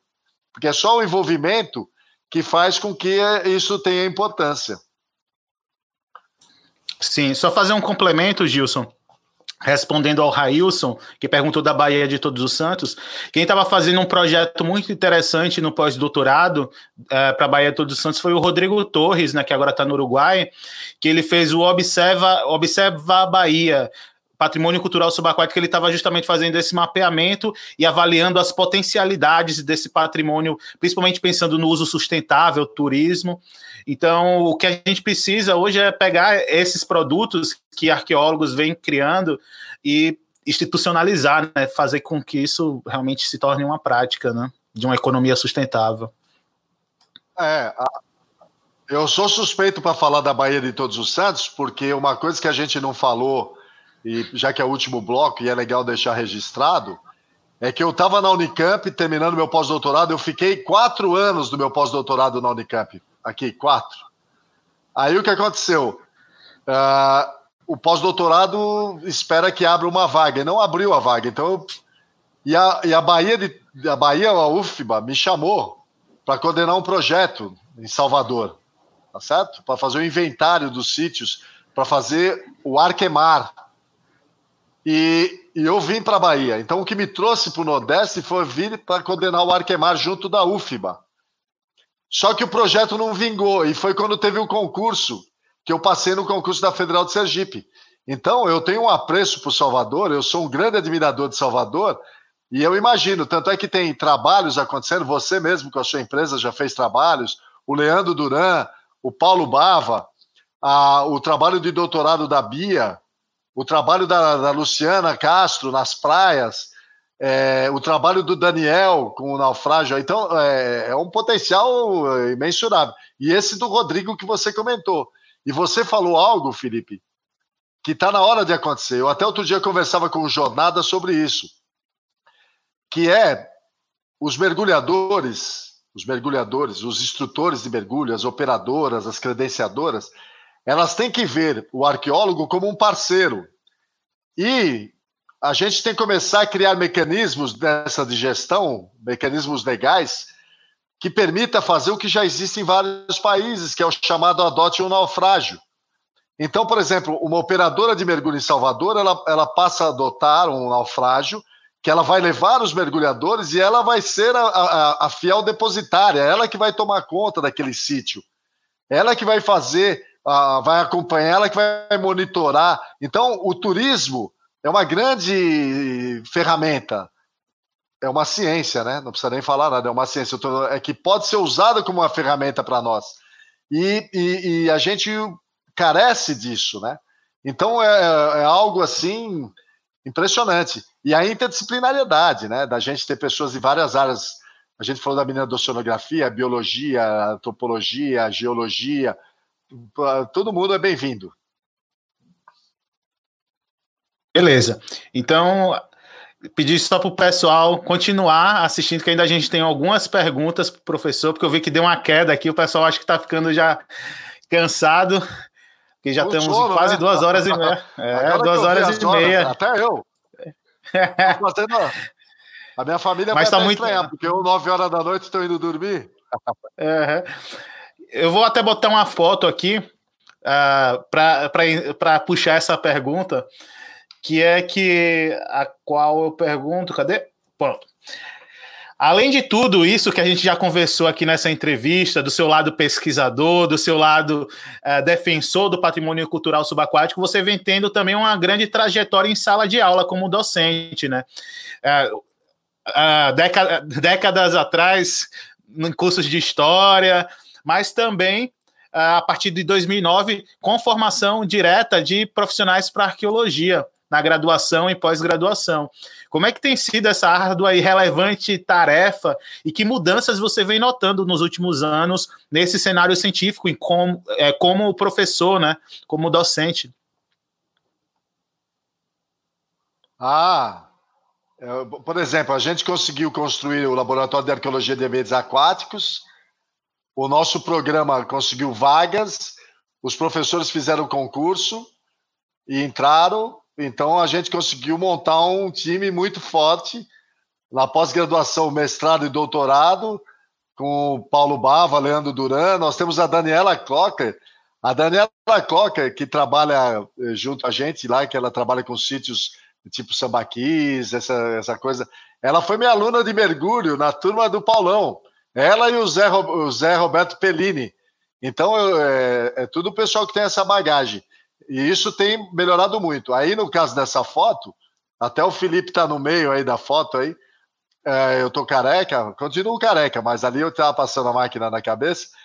É, tem a galerinha toda, né? O Alexandre. Eu estou enxergando mal aqui. Ah, Ana Cláudia Jucá também fazendo trabalhos de arqueologia subaquática, Larissa, Paulo. Pedro. É, me fugiu o nome do, do, O Pedro, Pedrão. O outro da ponta, meu Deus. Como Augusto. É que falhado assim? O Augusto. Então, assim, então a, a gente pode fazer esse curso. É, fizemos outros cursos e os equipamentos são todos do nosso laboratório. Então a gente vem formando as pessoas, né? E aí, até falando para as meninas que ficam falando que é um ambiente muito machista, olha essa foto aí. Essa foto mostra que numa turma que nós temos seis rapazes e duas moças. Então a procura é menor, mas não porque nós estamos fechados para isso. É porque procuram pouco. Então elas têm que ajudar mesmo. E aí, as lives que vão começar a acontecer, né, Felipe? Já vão trazer mulheres ao mar, né? para começar a quebrar essa ideia. Me incomoda muito essa ideia de clube do bolinha. Então, assim, é muito importante as mulheres mostrarem que elas conquistaram esse, esse universo molhado também da, da arqueologia, né? Isso é, é algo que para nós também não pode ter distinção, tem que ficar sempre presente. A gente teria mais duas perguntas, só que eu acho que a gente acabaria sendo um pouco repetitivo. Eu acho que é legal a gente partir para essa última e responder o resto dos questionamentos que a galera fez aqui no chat. Então, agora, Gilson, eu vou pedir um pouco de sua vidência, porque essa pergunta tem a ver em enxergar o futuro, né? Para finalizarmos, então, como é que você enxerga o futuro da arqueologia em ambientes aquáticos? e quais serão as novas tendências e demandas da pesquisa arqueológica nesse futuro próximo, principalmente diante dessas tantas de tantas problemáticas, como a, inclusive a situação que a gente vive hoje pandêmica que assola o mundo, né? Eu sou otimista por, por essência. A minha essência é otimismo. Então eu acho que vai é, tudo de bom. Nós tivemos uma parada assim do ponto de vista aí do marco legal, mas isso acho que já está sendo retomado. E pesquisas acontecendo. Eu, eu saí meio fora do cenário direto da pesquisa porque eu assumi um desafio pessoal, profissional, que foi assumir a gestão do campus e a gestão do museu. Isso tomou muito meu tempo de pesquisa, mas uh, eu vejo hoje a coisa tomando um caminho incrível e um caminho com a internacionalidade também. Então, assim, a gente não só preso às nossas uh, barreiras brasileiras. Você chamou a atenção do período da Covid e nós estamos agora esperando a, a, as manifestações da DAN, né? Que é uma instituição que trabalha com a questão da segurança, para saber como é que vai ser se a gente vai poder mergulhar ou não, porque eu já vi que alguns lugares da Europa proibiram o mergulho pela possibilidade de contágio, por ser a questão do pulmão, é, pessoas que tiveram Covid se vão poder continuar mergulhando, tudo é uma incógnita ainda. Então o mergulho foi muito atingido por isso, tá certo? Então tá todo mundo esperando o que vai acontecer. Mas do ponto de vista da arqueologia subaquática, eu já acho que ela é. Ela não está para ser, ela já é. Ela já acontece. E e, e sobretudo, uh, nós estamos uh, percebendo que nós tínhamos que fazer um coletivo, reunirmos todos os que trabalham com isso. Então, hoje a gente está conseguindo reunir todos. Temos divergências? Temos. E a divergência faz parte do coletivo. A gente não pode viver num lugar que todo mundo só concorda com a gente. Isso não existe. Então, a divergência ela é, ela é, ela é produtiva, tá certo? mas nós temos um objetivo em comum. Lembra do basquete que eu falei? Para ganhar o jogo tem que jogar mesmo, às vezes com a pessoa que. É isso que a gente tem que fazer. Que se todos desse coletivo entenderem que, que se a coisa vai bem para um, vai bem para todos, e vice-versa, vai ser bom. E isso vai fazer com que a gente não deixe o samba morrer, não deixe o samba acabar. Tá certo? Esse que é o, que é o grande barato. Agora, a minha evidência, ela mostra um caminho bonito para a arqueologia subaquática, tá certo? Porque nós conseguimos conquistar a Marinha, que a Marinha sempre teve algumas objeções para algumas coisas. Hoje a Marinha ela é totalmente. É, eu fui para um evento que a Marinha organizou, uma fiscalização que eu fui fazer é, no Ceará, e eu sentei uma hora e ver, saiu lágrimas, porque o discurso que eu vi os oficiais de Marinha fazendo era o meu, era o meu.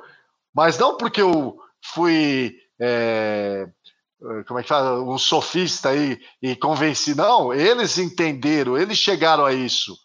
E isso foi lindo, tá certo? Então, é, é essa coisa que a gente vê. Agora, o IFAM.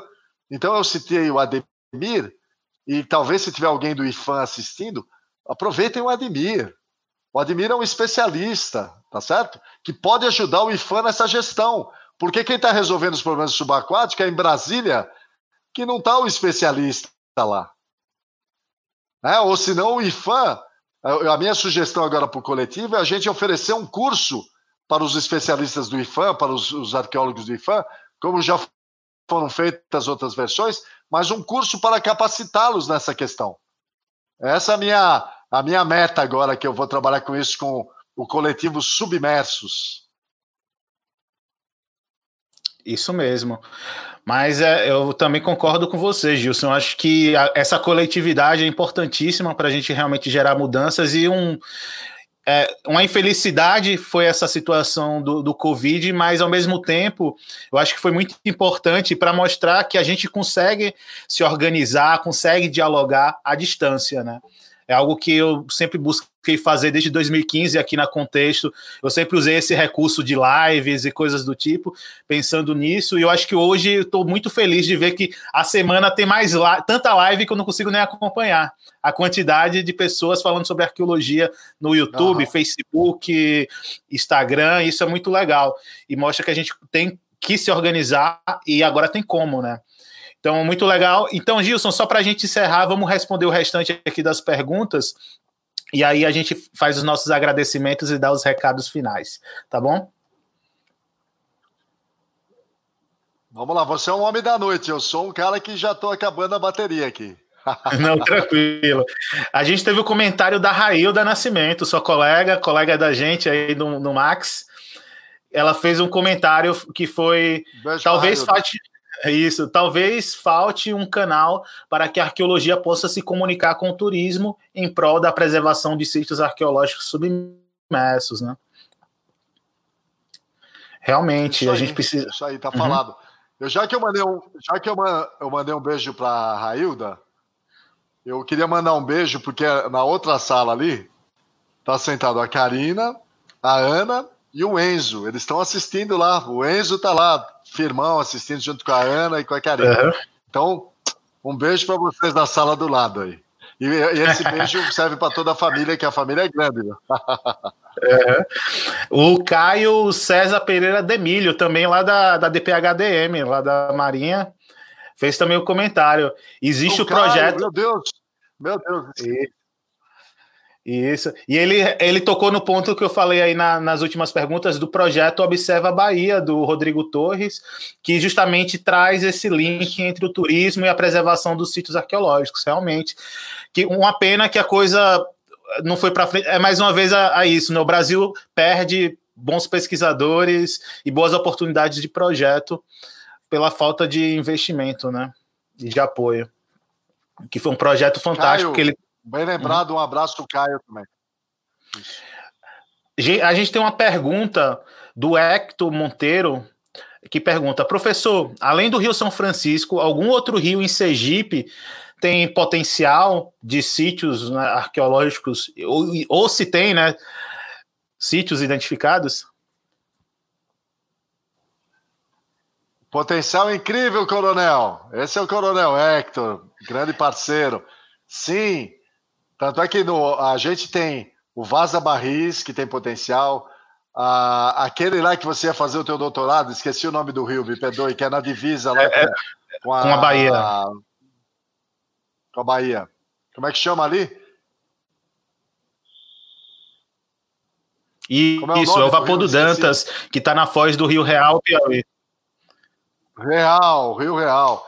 É, é, um dos exemplos. E ali tem o, tem um material ali que tem, a, tem nome de africanos, que deve estar relacionado também com a questão de, de escravos. Então tem, tem um potencial incrível para ser feito. Mas é aquela história, precisa de um projeto, precisa. Né? Não adianta a gente só ir mergulhando, tem que ter um objetivo, né? Isso, realmente. Também complementando aí a pergunta do Hector, é, na minha época de graduação, para início do mestrado, eu comecei a fazer um levantamento no arquivo público de Sergipe, que depois foi uma pesquisa que a que a Larissa começou a depois levar à frente também, que mostra que só em relatos históricos de meado do século XIX para início do XX a gente tem uma porrada de, de naufrágios, encalhes no, nas bacias sergipanas. Então o potencial é fantástico. Né? E lembrar do trabalho do Otávio, de mestrado, da Roberta Rosa, que é o trabalho com os navios que foram torpedeados né, durante a Segunda Guerra. E aí, para quem lembra da história da escola, o Brasil entrou na Segunda Guerra por causa desses torpedeamentos que aconteceram aqui no nosso litoral. Então tem já também mestrados e agora a Roberta está fazendo o doutorado dela também. Isso, isso mesmo. Ela está aqui, ela comentou o que eu vi aí rapidamente. A galera está toda assistindo. Ah, então, tá vendo? O duro de falar nomes, eu peço mil desculpas. O duro de falar nomes é que a gente acaba esquecendo e fica super chato, né? Então, assim, então, pô, quem eu não falei, me, me desculpe, do coração, mas é, tá presente. É que eu tô ficando velhinho, né, Felipe? Eu já sou quase um, um, um sênior aí. uhum. A Lívia Tinoco também fez um comentário na, quando a gente estava falando de manter as coisas embaixo d'água, não tirar para levar lá para a Marinha. Ela reforçou que é isso, né? Que entra na conservação in situ, que é recomendada por inúmeras cartas patrimoniais internacionais, né? Mantenha as, as coisas embaixo d'água, por favor. Isso. O Lauro também fez, complementou falando sobre isso da conservação in situ, que é a primeira recomendação né, da, na, da Convenção da Unesco. Falando extração somente em casos muito específicos.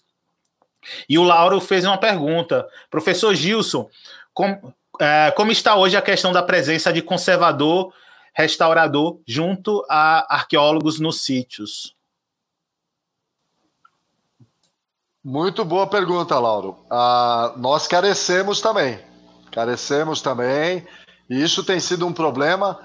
O Felipe tem uma experiência legal, mas ele pode contar outra hora, porque senão o pessoal vai dormir, né, Felipe? Que é muita história, né? Mas ele contratou um, um conservador para trabalhar com ele na pesquisa dele, que eu acho que ele tem até em live já, né?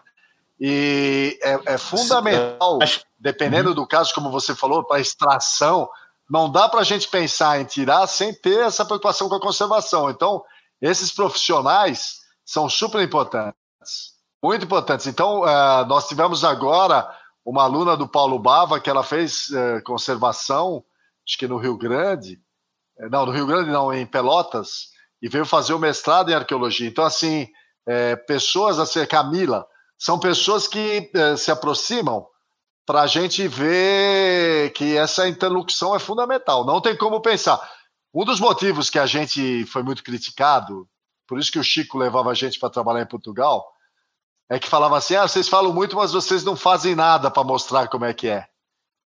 Mas a gente não fazia por quê? Porque nós não estamos preparados. Quando eu falo que nós estamos montando um laboratório, uma reserva técnica no Museu de Arqueologia de Xingó, é muito difícil. E a gente está com esse problema também, conservador especialista nesse tipo de conservação tal. Então é, é, é uma boa observação. Sim. Por isso que a convenção fala para preservar em sítio. O Lauro, por sinal, ele é conservador restaurador, conheço lá do Rio de Janeiro. É uma pessoa que eu conheci quando eu estava dando as palestras lá da, na, na época da minha pesquisa no Rio de Janeiro. E foi uma pessoa que foi assistir uma palestra que eu dei lá no, no Instituto Cultural dos Correios, alguma coisa do tipo, e que hoje está junto lá com o Júlio, com o pessoal da DPHDM, para poder realmente também seguir nessa área. E olha aí, já é o futuro. É.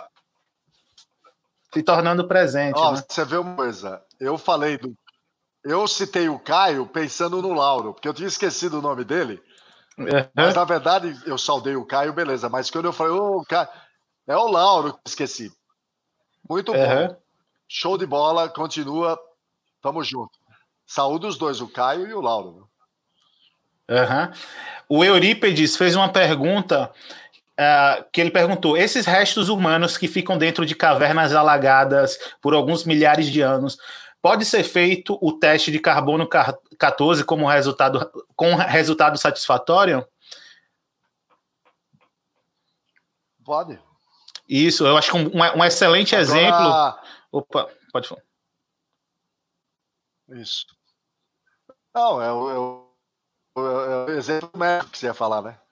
Eu ia falar do exemplo de Naya, que foi o crânio que foi encontrado lá na caverna no Yucatán, Orro Negro, que eles dataram e deu 12 mil anos, e agora eles conseguiram fazer esse mapeamento melhor da cultura Clovis descendo a América Central, justamente por causa desse crânio que estava dentro de uma caverna, né? Incrível, incrível. Eu ia falar esse também, mas o que eu quero dizer é o seguinte.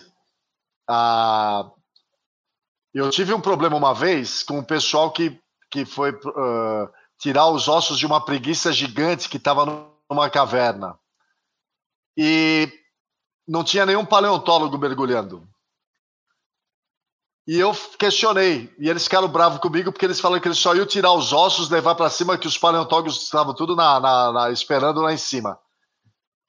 E eu fiquei encafifado, por quê? Porque a preguiça gigante conviveu com o ser humano. Então, aquilo é sítio arqueológico também. A, por mais que seja uma megafauna, teria que ter tido um olhar mais atento, porque você não sabe se você vai achar uma, uma, uma, uma, uma seta que, que fazia parte da flecha que matou a preguiça, não é? Então, assim, então essas coisas, e aí o que acontecia? Os, arque... os mergulhadores ficavam ofendidos que eu estava querendo me meter em todos os lugares, que eu queria ser dono de tudo.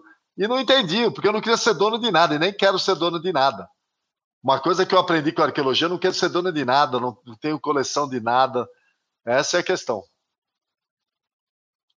A, a Lívia Tinoco também fez um comentário interessante, falou que os bombeiros de Sergipe, professores de arqueologia da UFES, uma turma muito competente, fazendo um trabalho maravilhoso na FPI, meu agradecimento a todos por confiar no projeto.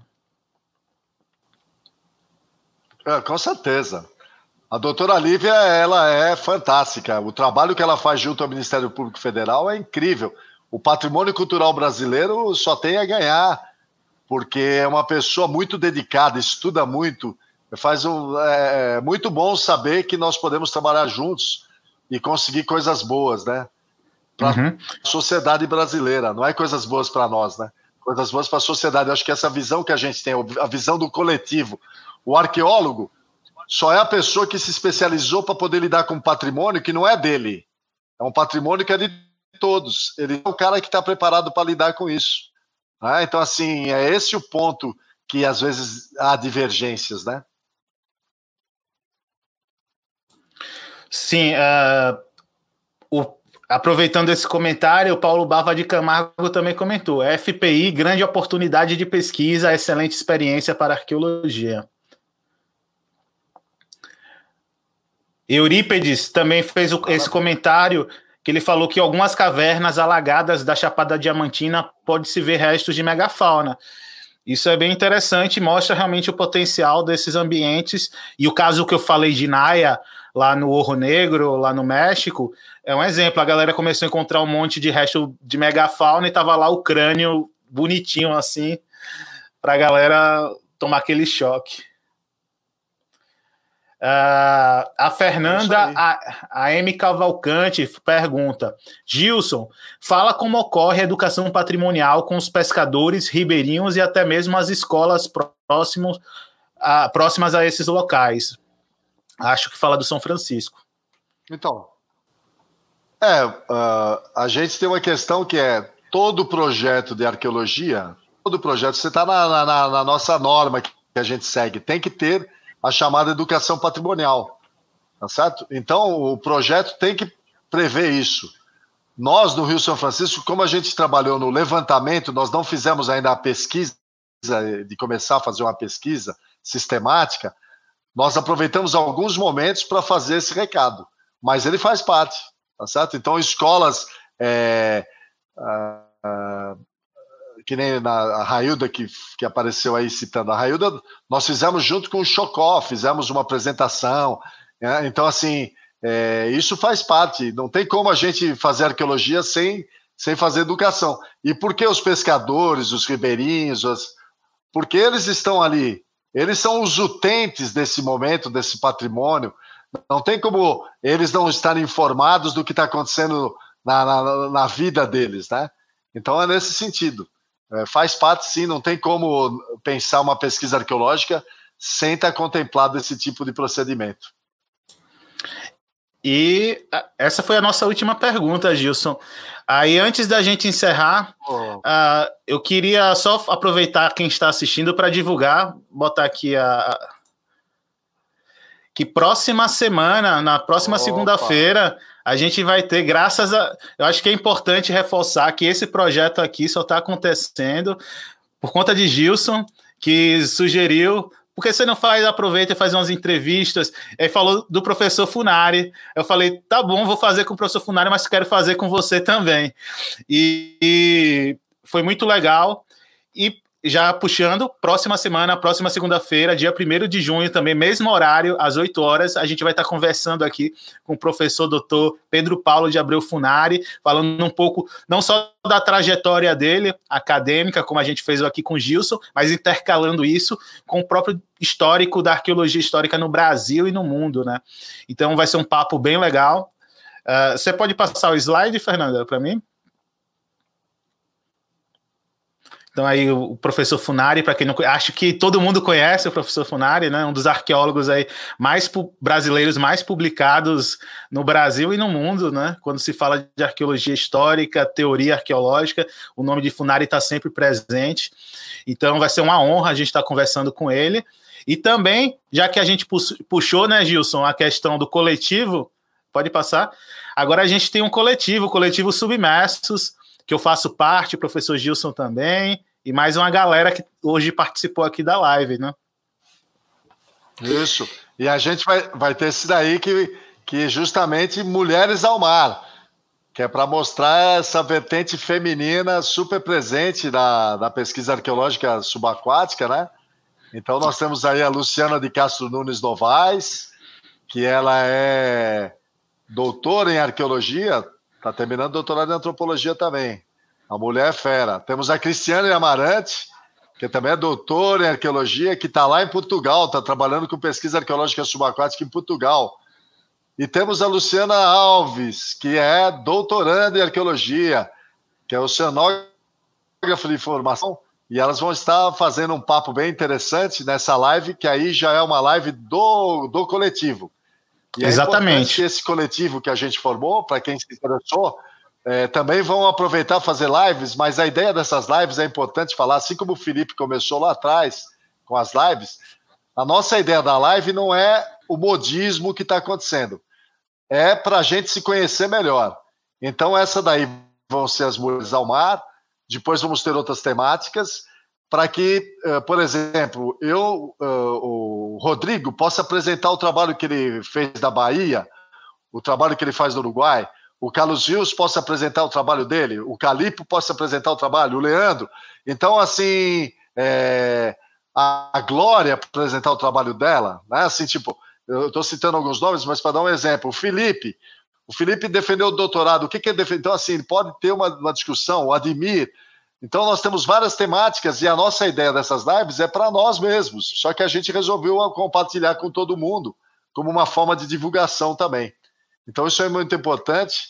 Eu espero que vocês acompanhem. O mais legal dessas nossas lives aqui, assim como essa do Felipe, como essa que vai acontecer, é que, como está sendo feita no YouTube, ela fica lá registrada, né? Então, quem foi dormir hoje mais cedo, não aguentou a gente, Felipe, pode assistir amanhã, na hora do café da manhã. Com certeza.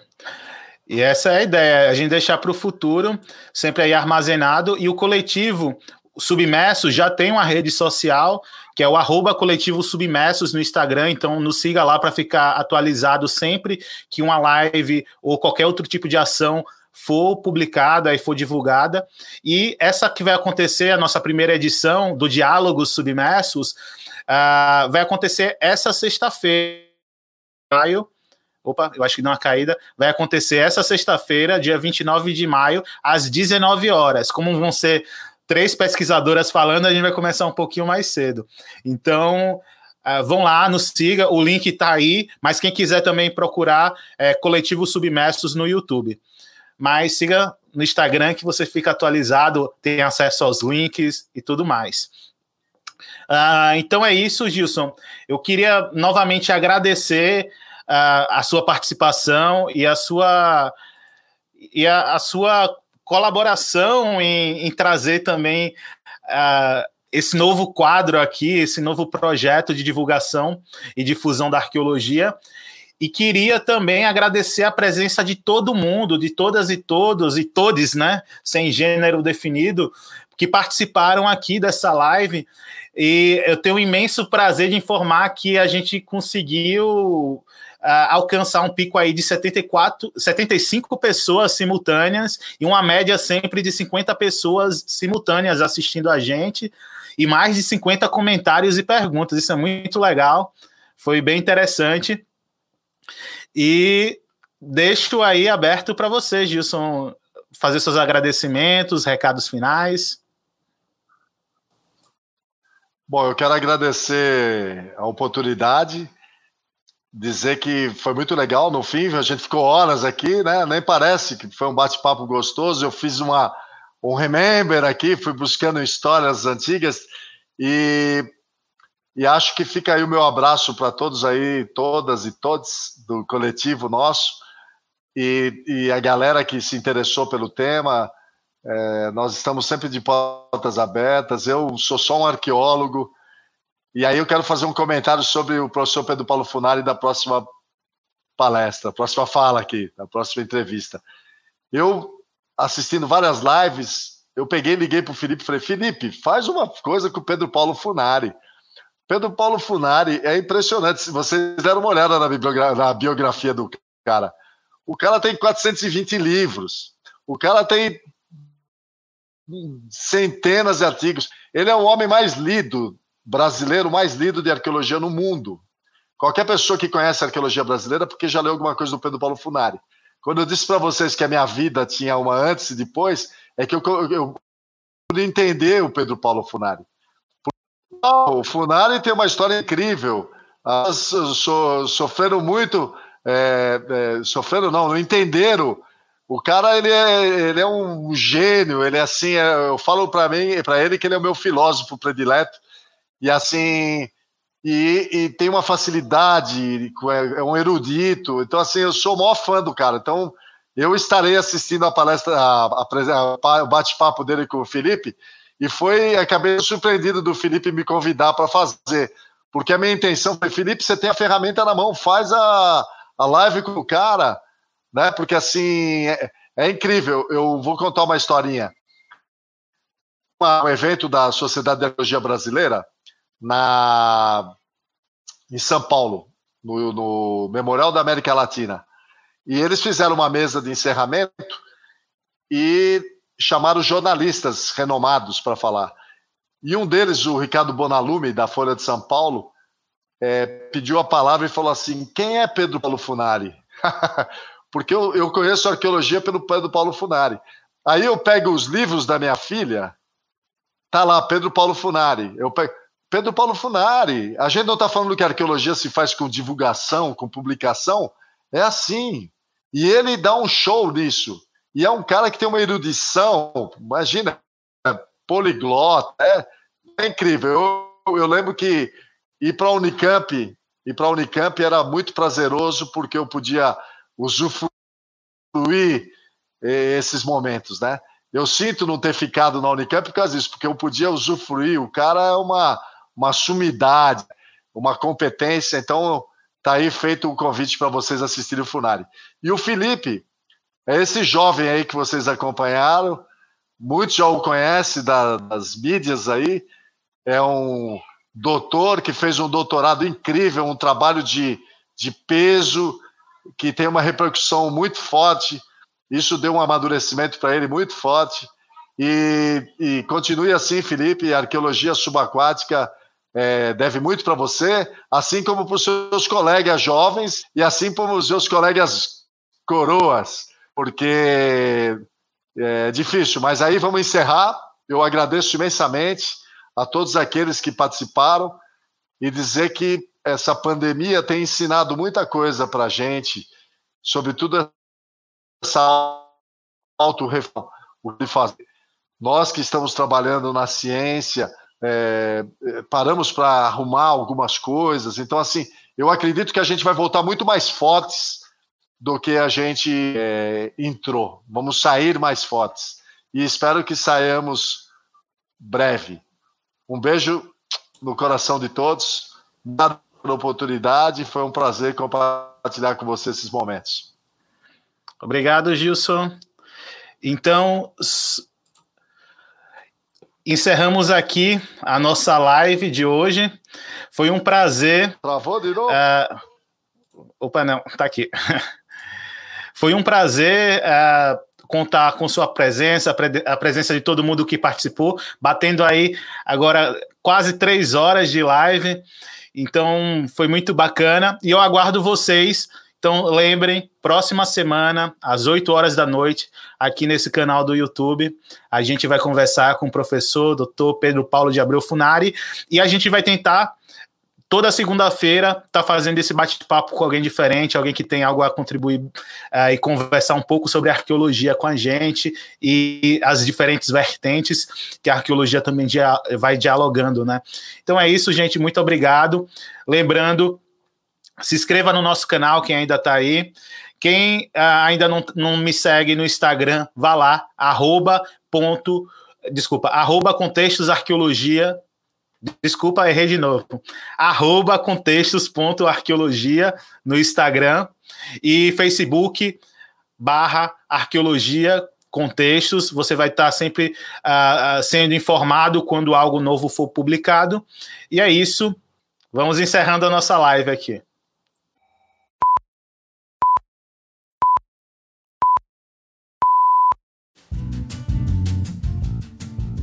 Curtiu essa entrevista? Então continue nos seguindo em nossas redes sociais e também aqui nas plataformas de streaming e agregadores de podcast. Até mais. This concludes our broadcast day. Good night and God bless America.